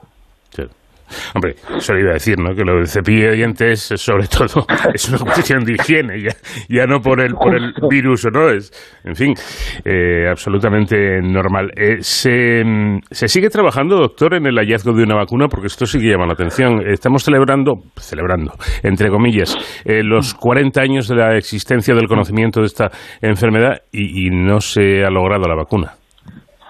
No, es, eso es cierto. La investigación en en vacunas eh, tiene décadas de antigüedad, eh, es una, vamos, es un campo de, investigación muy activo, pero frente al VIH es muy difícil desarrollar una vacuna. No tiene, por poner un ejemplo conocido ahora por todo el mundo, no tiene nada que ver con el COVID, porque mm, los anticuerpos que desarrollamos cuando, nos infectamos y que es lo que puede hacer una vacuna de las que se han desarrollado para el COVID, no neutralizan al VIH, no impiden la infección. Es un virus que se cuela dentro de las células se queda escondido, incluso el sistema inmune puede no detectarlo durante mucho tiempo. Entonces, es un proceso complejo, es un proceso complejo. Yo creo que todavía faltan muchos años para que haya una vacuna realmente eficaz que se pueda poner a, poblaciones de, pues, de millones de personas. En los, eh, porque esta es otra pata del problema, ¿no? En los llamados países subdesarrollados, el tercer mundo, eh, la situación respecto al VIH, ¿cómo está? Pues ha mejorado mucho eh, en los últimos años porque aunque siguen siendo las áreas, sobre todo zonas de África subsahariana y sudeste asiático, las que tienen más casos ¿no? y la incidencia es mayor, también es cierto que la introducción de los nuevos tratamientos mm, ha crecido mucho. No hay una brecha tan grande en cuanto a la disponibilidad de fármacos como la podía haber hace 10 o 20 años. Esto no quita que haya que seguir trabajando, porque el, control del VIH no es meramente la administración de medicamentos, sino que estas personas además necesitan un seguimiento eh, experto por personas que conozcan esta enfermedad con el paso de los años pueden desarrollar otras enfermedades como cualquier persona, pero hay algunas que son algo más frecuentes. Y ese, esa atención médica global a la persona con, con VIH, lógicamente en esos países es más compleja, pero la situación en cuanto a acceso a fármacos y diagnóstico no es tan mala como era antes. Y sobre todo, los tratamientos actuales tienen la gran ventaja de que cortan la transmisión, porque como he comentado, una persona indetectable, que no se le detecta el virus en sangre, es intransmisible, no transmite la enfermedad. Y en esos países lo que hay que trabajar mucho, igual que aquí en España, ¿no? pero ahí especialmente es en prevención y en diagnóstico precoz. Una persona diagnosticada pronto se la trata y deja de ser contagiosa. Esto me parece importante, doctor. Es decir, que usted está eh, eh, exponiendo un panorama mm, estupendo, bastante esperanzador, porque parece que todo está eh, muy controlado, pero la prevención sigue siendo importante. Es decir, que si podemos evitar infectarnos, mucho mejor, ¿no? Por supuesto, eso es lo más importante. Como en cualquier enfermedad o infección que es transmisible, la prevención es básica. Mm. Lo que ha cambiado, lógicamente, es que cuando antes se infectaba a una persona, pues su pronóstico era muy malo, esa mm. persona pues iba a tener una esperanza de vida corta, hoy en día no es así, pues tiene una esperanza de vida de 30, 40, 50 años. Y precisamente por eso es tan importante la prevención, porque además la prevención no es difícil, porque es tener relaciones sexuales seguras y diagnosticarse pronto. Es decir, sospechar la infección para poder tratarla y evitar además que se siga transmitiendo. A pesar de eso, echamos en falta pues muchas medidas preventivas, echamos medidas en falta pues como la, la PrEP, la famosa PrEP, que esté mucho más implantada, el que haya campañas informativas que ahora en los medios de comunicación apenas aparecen, eh, echamos de menos que haya más inversión en prevención precisamente porque la inversión en prevención siempre es mucho más coste efectiva que en tratamiento y seguimiento. Efectivamente, em, ahora es raro, es raro oír en los medios de comunicación después, después de años, ¿no? Con que en los que no se hablaba prácticamente de otra cosa, ahora es raro eh, em, oír hablar de, del VIH en, los medios. Y con eso ya termino, doctor. Yo no sé si esto es bueno o es malo. Yo personalmente pienso que no es bueno no porque haya que alarmar a la población, a la población lo que hacer es informarla para saber qué riesgos corre, ¿no? Y, las relaciones sexuales son algo obviamente natural en los seres humanos, entonces simplemente hay que conocer que hay que tener cuidado en determinadas situaciones, hay que practicar sexo seguro y que ante la duda o la sospecha hacerse una prueba de VIH es lo mejor que se puede hacer, porque si tú detectas la enfermedad pronto, el, pronóstico, lo que te espera es mucho mejor que si se diagnostica tarde. Y además evitarás que sin querer puedas contagiar a otras personas. La película cambia totalmente. Pues, eh, doctor José Antonio Pérez Molina, médico del Servicio de Enfermedades Infecciosas del Hospital Ramón y Cajal de Madrid, muchísimas gracias por habernos atendido y que sigan ustedes trabajando en esta línea. Muchas gracias por habernos dado la oportunidad de poder salir en los medios para que la gente conozca mejor esta infección. Perfecto, pues vamos a hablar, porque tenemos también comunicación con José Fley, uno de los protagonistas del, documental y diagnosticado de VIH. José, ¿qué tal? Muy buenas noches. Muy buenas noches. Eh, ¿Cuánto hace que le diagnosticaron la enfermedad? Pues mira, a mí me la diagnosticaron el 12 de agosto de 2016. Es una fecha que siempre, yo creo que a las personas cuando nos diagnostican se nos queda bastante fijada el, aquel día.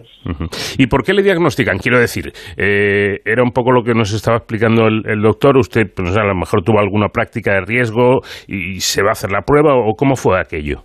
Sí, bueno, mi caso no es un, no es un caso, es un poco excepcional porque eh, sí lo adquiero por, por vía sexual, eh, pero digamos que yo empiezo a, sentir unos síntomas que se fueron agravando hasta el punto de que acabo ingresando en el hospital. Eso no es lo común, lo común es que muchas veces incluso hasta pase desapercibido, ¿no?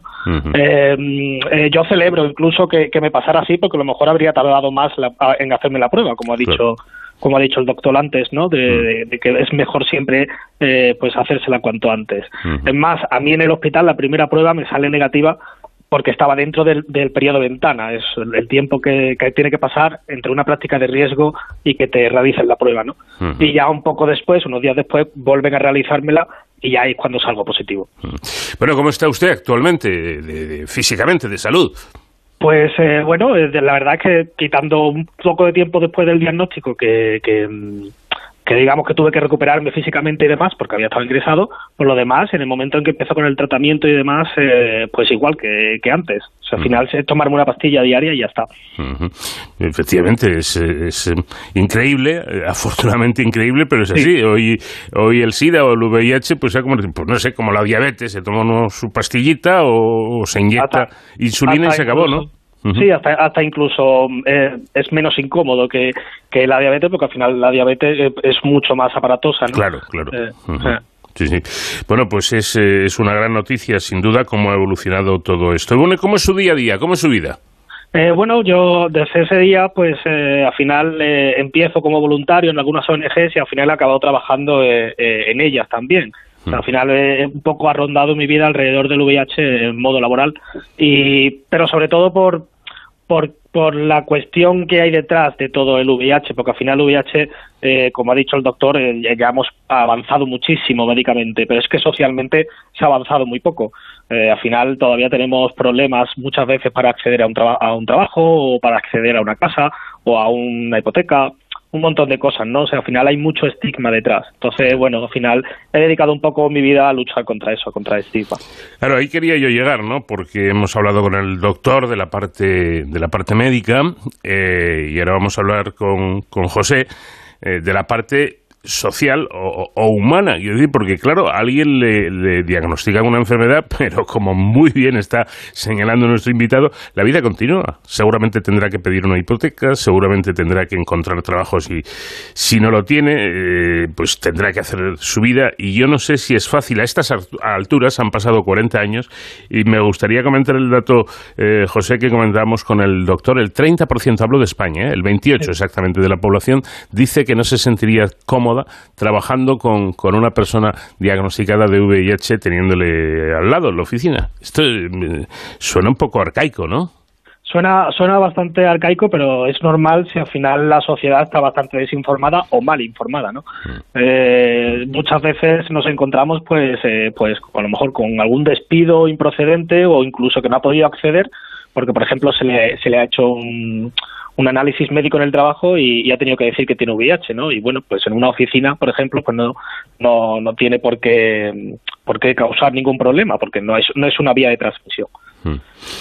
Pero ¿qué, qué es lo que falla aquí? Porque quiero decir, eh, esto que, que ha contado y que ha explicado con absoluta rotundidad el doctor Pérez, a quien acabamos de entrevistar, lo llevan años diciendo los médicos que no pasa nada, que no pa- lo de los vasos, por ejemplo, compartidos, eh, pues yo recuerdo que eso se dijo hace muchísimo tiempo ya. Es decir, si yo puedo compartir un vaso con usted, José, que tiene, que tiene el, el- el virus, eh, quiere decir que es que no hay peligro, salvo, por lo que sabemos, eh, el, la- el contacto de la sangre, la sangre que tiene que entrar además en el torrente sanguíneo, que no es ninguna tontería, o las, o las relaciones sexuales.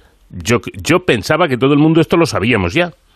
Pues eh, al final lo que falta es educación, tanto a nivel de nuestros pequeños como a nivel de, de los adultos, ¿sabes? Al final eh, eh, falta un poco que cale ese mensaje de que, de que yo soy intransmisible. O sea, yo vivo con mi pareja actual, por ejemplo, y mi pareja no lo tiene. O sea, que, no, que ya no es solo el hecho de, de compartir un lugar de trabajo, sino que las propias vías de transmisión han cambiado gracias a los tratamientos, ¿no? Eh, ya no ya no, no lo transmitimos por, por, por esas vías.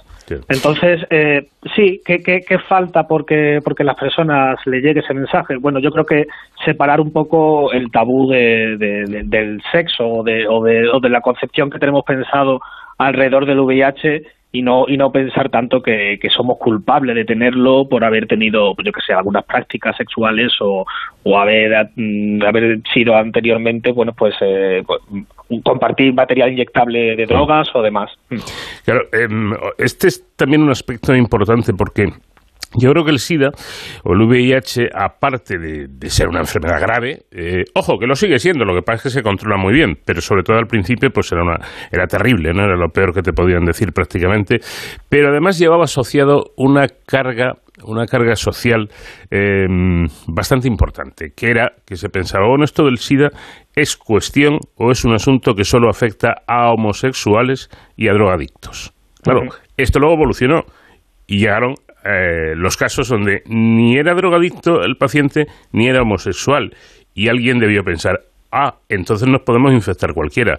Pues sí, si no ponemos un poco de cuidado, sí. Pero quiero decir que, que esa carga social todavía se nota, ¿no?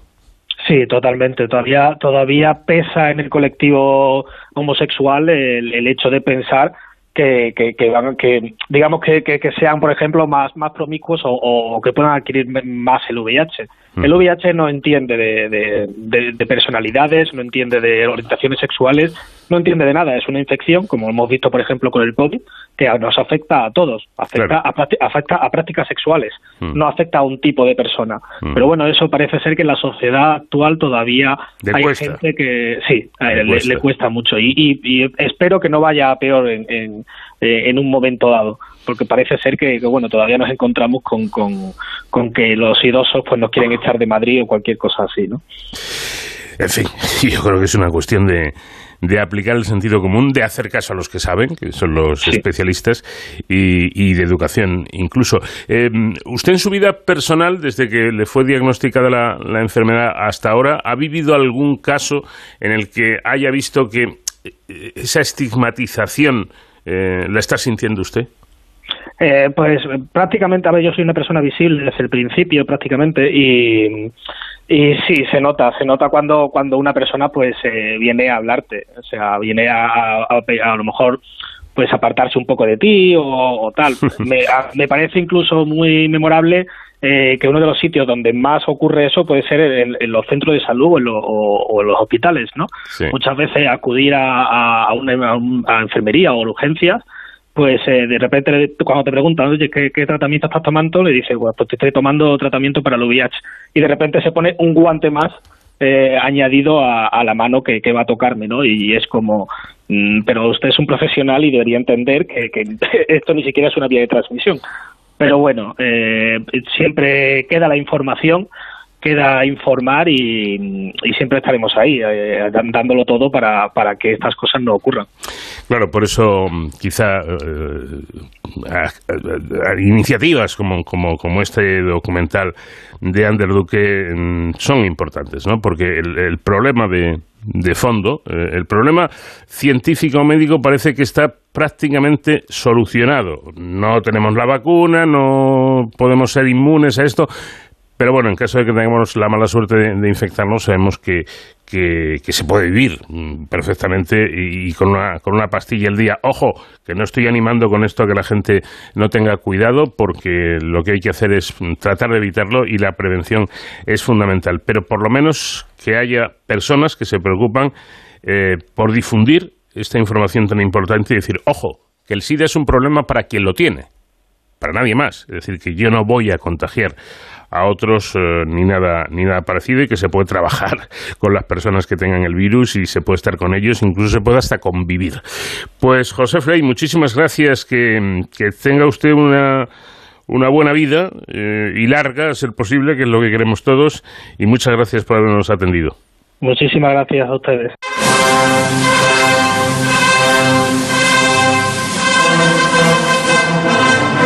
Si hoy siguiera vigente el calendario de la Revolución Francesa, el año no comenzaría el 1 de enero, como es lo habitual, sino en el equinoccio de otoño, es decir, el 22 de septiembre. Esta es la cuestión que nos plantea hoy Sonsoles Sánchez Reyes en su paseo por la historia. ¿Qué tal, Sonsoles? Buenas noches. Muy buenas noches, Paco. Aunque hay que decir que el calendario republicano francés estuvo vigente tan solo 13 años.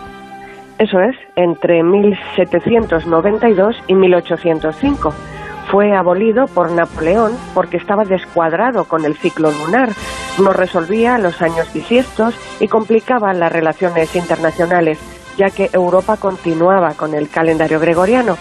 Siguiendo al profesor José María de Francisco Olmos, la toma de la Bastilla, el 14 de julio de 1789, empezó a considerarse el comienzo de una nueva era, la era de la libertad, con el fin del absolutismo político, la transformación de los súbditos en ciudadanos y el inicio de un régimen de libertades. Muchos diputados veían inconvenientes en iniciar el año el 14 de julio, por lo que el año segundo de la libertad comenzó el 1 de enero de 1790.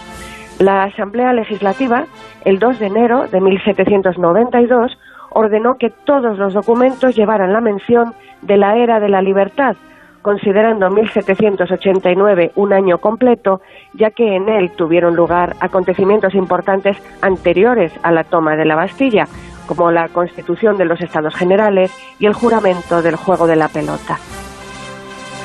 La Asamblea Constituyente, decreto de 9 de abril de 1791, mantiene dos dataciones en la nueva moneda, la era cristiana en el anverso y la era de la libertad en el reverso.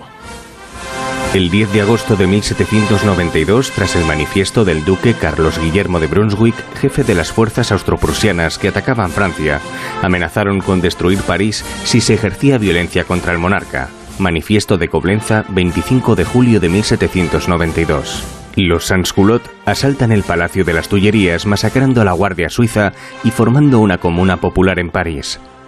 La Asamblea Legislativa suspendió al rey de sus funciones, convocando elecciones por sufragio universal masculino para formar un nuevo órgano parlamentario, la Convención Nacional. Estos hechos son conocidos como la Segunda Revolución y el inicio de una nueva era, llamada de la igualdad, por poner fin a los privilegios. Muchos documentos empezaron a datarse con esta nueva era, o con las dos, la era de la libertad y la de la igualdad. La Convención Nacional, en su primera sesión, el 21 de septiembre de 1792, abolió la monarquía y al día siguiente, 22 de septiembre, proclamó la República, marcando el inicio de una nueva era, de la República o de los franceses, basada en la igualdad. Por decreto de 22 de septiembre, todos los documentos públicos llevaron la referencia a la nueva era republicana, con el texto año 1 de la República Francesa, y un decreto de 2 de enero de 1793 fijó la relación de la era republicana con la era cristiana. Año 1, 22 de septiembre a 31 de diciembre de 1792. Año 2, 1 de enero a 31 de diciembre de 1793. A partir del año 2 se hacía coincidir el año republicano con el cristiano. El decreto del 5 de febrero de 1793 para las monedas de oro y plata recoge que el año se expresará en el anverso en cifras romanas, era de la República, y en el reverso la fecha de acuñación en cifras árabes, era cristiana, también llamada vulgar.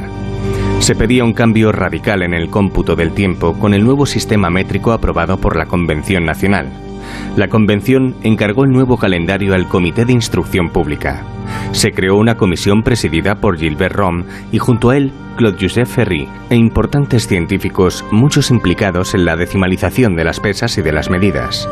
Esta comisión basó sus trabajos en el criterio de la igualdad, de los hombres, los días, los meses, las horas y la descristianización. La solución matemática no podía diferir del calendario juliano retocado en la reforma gregoriana de un año solar de 365 días y un cuarto, pero sí en su ordenación. No iniciaban el año el 1 de enero, sino buscando un origen científico y simbólico a la era de la igualdad, fijaron el inicio del año en el equinoccio de otoño, coincidiendo con el día de la proclamación de la República. El problema es que no siempre el equinoccio se produce el mismo día. Puede ser el 22, 23 o 24 de septiembre, siendo un calendario móvil parecido al utilizado en Francia gran parte de la época medieval, el año de la gracia o pascual, que se iniciaba el día de Pascua de Resurrección, fiesta móvil, este problema no fue obstáculo para que la Convención aprobara el nuevo calendario el 5 de octubre de 1793, aboliendo la era burgar para todos los usos civiles. Era un calendario de 12 meses de igual duración, 30 días, con 5 días extras al final para completar el ciclo solar llamados jours complémentaires hasta un total de 365 días y cada cuatro años se añadía un día, como ocurre en los bisiestos del calendario gregoriano. El año concluía el 16 de septiembre, 30 de fructidor, pero el nuevo comenzaba el 22 de septiembre, 1 de vendimiario. Los días intermedios recibían el nombre de Sansculotits, por los Sansculot, las clases bajas que auparon la revolución consagraban la fiesta de la virtud, del talento, del trabajo, de la opinión, de las recompensas y de la revolución. Solo el último era no laborable, pues era una intensa época agrícola. Cada mes estaba dividido en tres partes de 10 días, llamadas décadas, primera, segunda y tercera, en sustitución de las semanas de 7 días. El Comité de Instrucción Pública de la Convención publicó el nuevo calendario con una explicación simple y lo mandó a todos los lugares de la Administración centros educativos, el ejército, los tribunales y cónsules y agentes de Francia en el extranjero, encargando a padres y profesores explicarlo y promover su uso. La Convención aprobó otro decreto, el 22 de octubre, para regular responsabilidades financieras ligadas a fechas del antiguo calendario, indicando la entrada en vigor de la nueva contabilidad el primer día del tercer año republicano. El Comité de Instrucción Pública estudió siete proyectos para dar nombres especiales a meses y días, desde el numérico al moral. Rom defendió el histórico.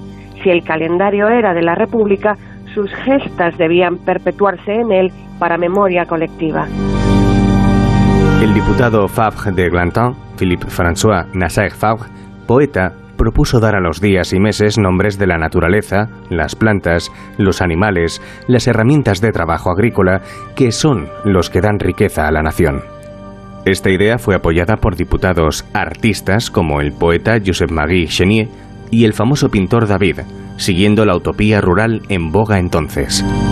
Favre de Glanton vio aprobada su propuesta de los meses, dejando el numeral para los días, pero se elaboró un texto completo con los nuevos meses, con nombres relacionados con el clima o las tareas agrícolas, y para los días, con nombres de plantas, flores, minerales y hortalizas, salvo los terminados en 5, los quintidi 5, 15, 25, que llevarían nombres de animales domésticos, y los terminados en 0, las décadas 10, 20 y 30, que llevarían nombres de herramientas.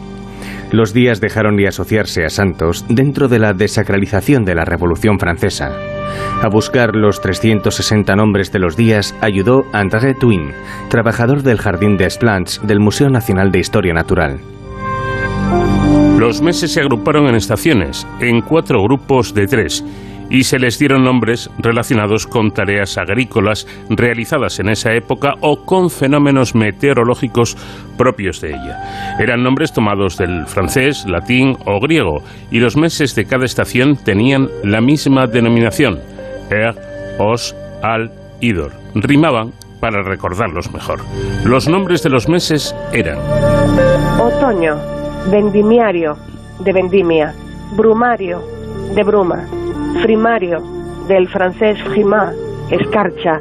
Las fiestas de vendimiario estaban consagradas a la naturaleza, el amor fraternal, el otoño y la edad viril.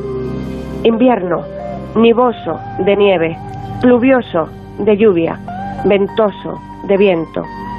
Primavera, germinal, de semilla, floreal, de flor, pradial, de prados. Verano, mesidor, del latín mesis, cosecha, termidor, de calor, fructidor, de fruto. Esta nueva organización fue aprobada por la Convención el 14 de noviembre de 1793. Los nombres de los días son primidi, duodi, tridi, quartidi, quintidi, sextidi, septidi, octidi, nonidi, decadi. Cada periodo de cuatro años se denomina Franciad en memoria de la Revolución, que tras cuatro años condujo a Francia al gobierno republicano. El año con un día más para mantener la coincidencia con los movimientos celestes recibe el nombre de sextil, llama a ese día Extra Jour de la Revolución y se coloca al final del año, el sexto día de los Saint-Culottes. En él se celebran juegos en todos los lugares para honrar a la Revolución.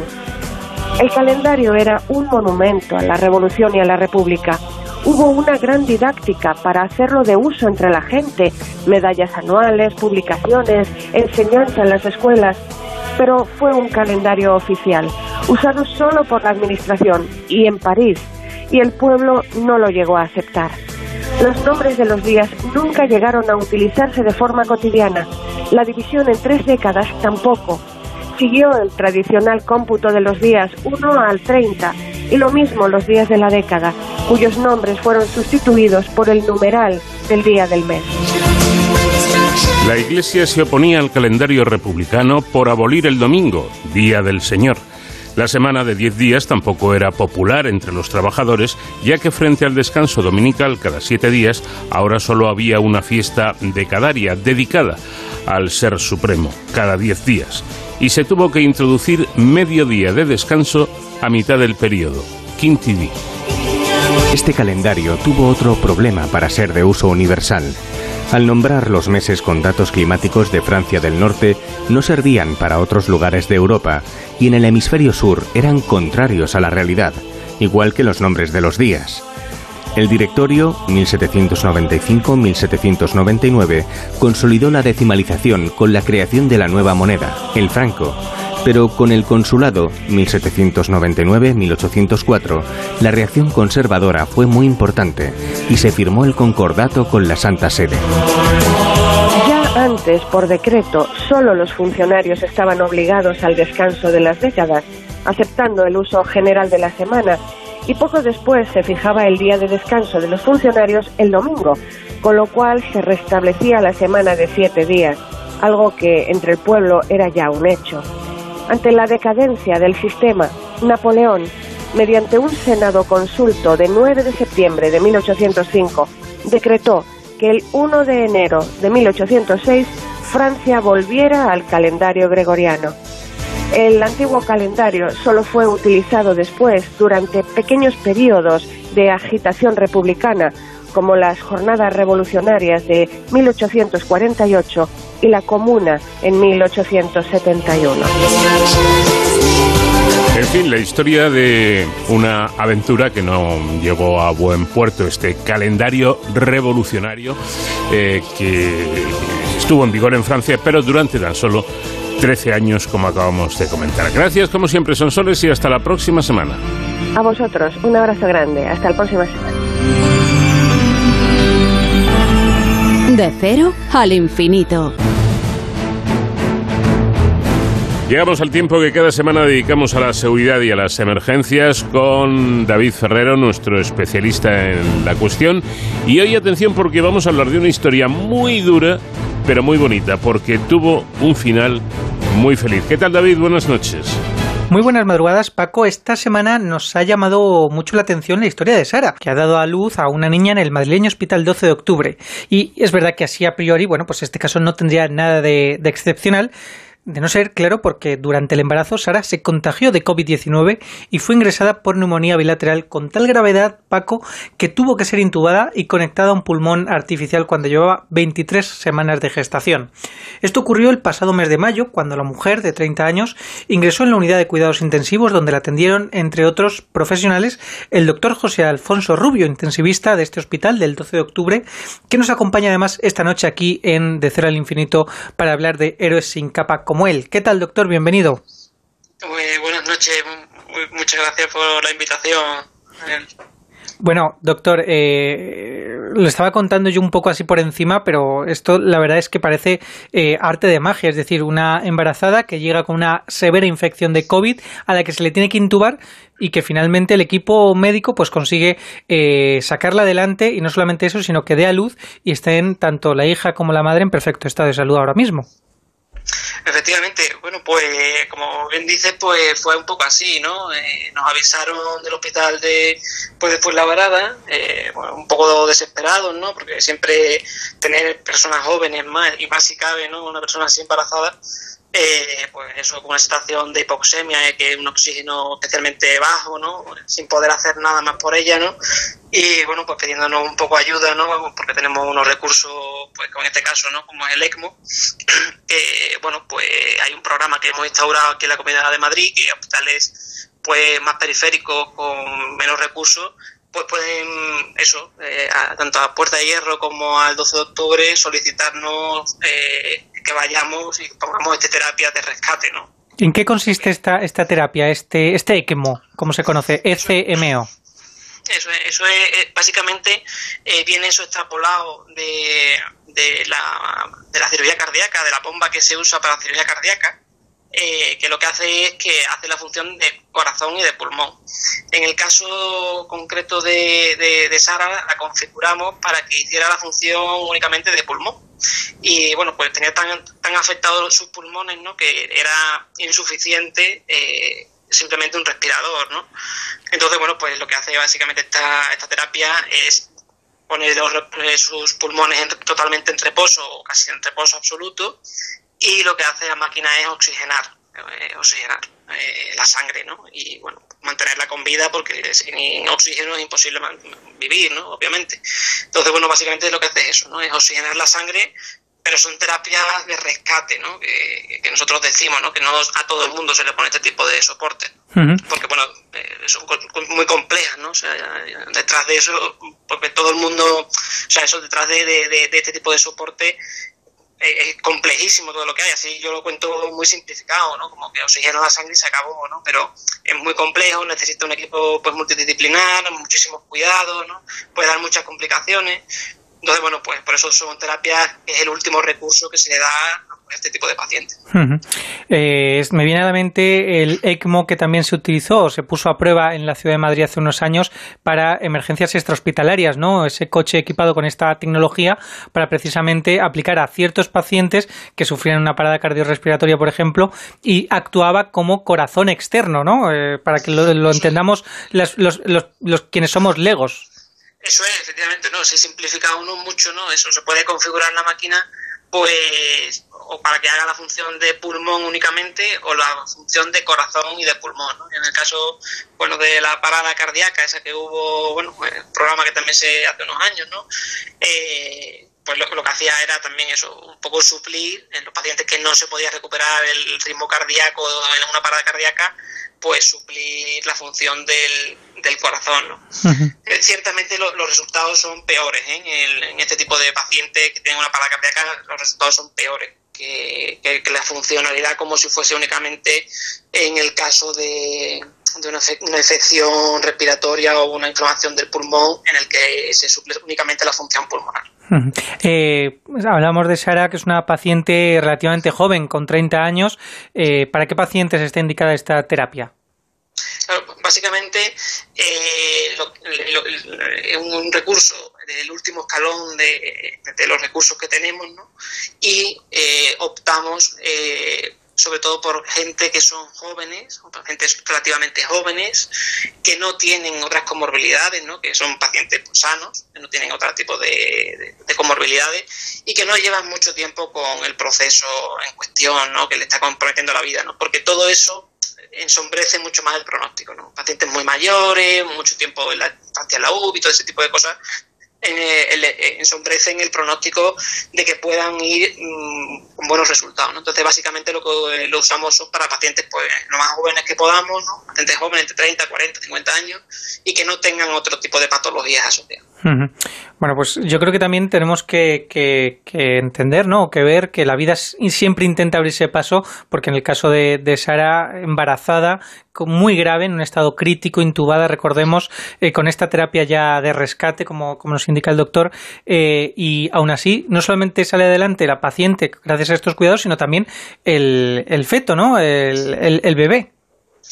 Así es, o sea, en este caso, bueno, pues son pacientes tan complejos y, luego que aparte necesitamos un equipo pues obviamente multidisciplinar, ¿no? Porque no es nuestro día a día tratar embarazadas, ¿no? En situaciones críticas, eso no es nuestro, nuestro paciente de, todos los días y obviamente eh, menos en estas situaciones extremadamente graves que están comprometidas su vida. ¿no? En este caso tuvimos el apoyo también del servicio pues de ginecología y obstetricia ¿no? y de, de, neonatología también. ¿no? Estamos un equipo de decisiones multidisciplinares ¿no? porque es una cosa muy compleja.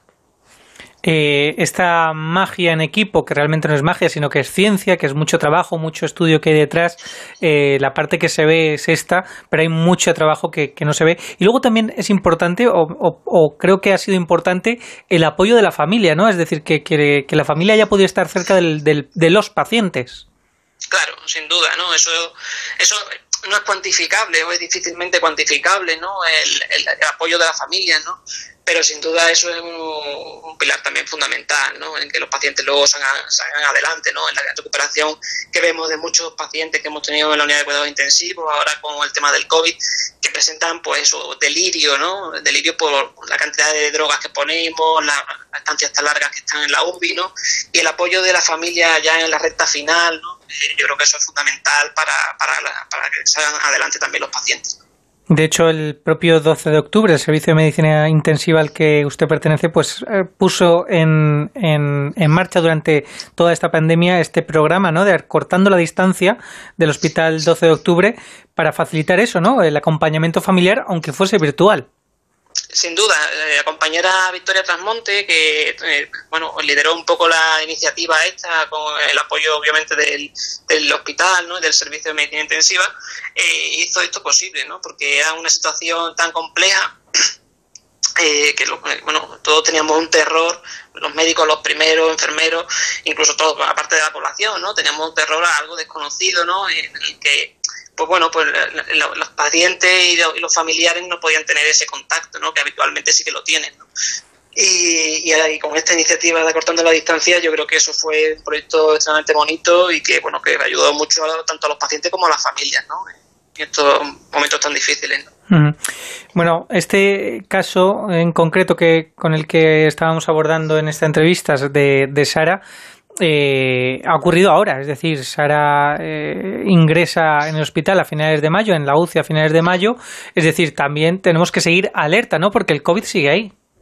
Sí, el COVID sigue ahí, es cierto que en mucho menor medida, ¿no? Eh, lo que hemos vivido anteriormente, pero bueno, ciertamente estamos un poco expectantes a ver qué es lo que nos depara este otoño-invierno, ¿no? a ver qué pasa con la gripe, qué pasa con el COVID. Estamos un poco expectantes, aunque ahora claramente hay muchísimos menos casos, pero estamos un poco expectantes, esa es la verdad. Bueno, pues doctor, eh, muchísimas gracias por atendernos. José Alfonso Rubio, intensivista del Hospital 12 de Octubre, pero también enhorabuena por este trabajo a todo el equipo, eh, no solamente eh, del Servicio de Cuidados Intensivos, sino también de obstetricia, ginecología, neonatología, fisioterapia, rehabilitación. Es decir, vemos un conglomerado de profesionales que si algo nos ha enseñado esta pandemia es que, que en fin, que menos mal que les tenemos ahí eh, formados, preparados y, precisamente en eso, ¿no? Trabajando en equipo, que es tan importante. Sin duda, el trabajo en equipo es, yo creo, una clave fundamental, de que salgan las cosas bien, ¿no? Muy bien, pues muchísimas gracias, doctor. Venga, muchas gracias, un saludo. Bueno, Paco, pues con el, eh, este testimonio, ¿no? De esta historia con final feliz, eh, nos despedimos en esta sección de Héroes sin capa. yo creo que hoy esta esta sección tiene un nombre todavía más valioso que nunca eh, porque somos conscientes de lo que pueden hacer estos profesionales sanitarios. Nosotros nos escuchamos la semana que viene, Paco. Hasta entonces, ya saben, protéjanse.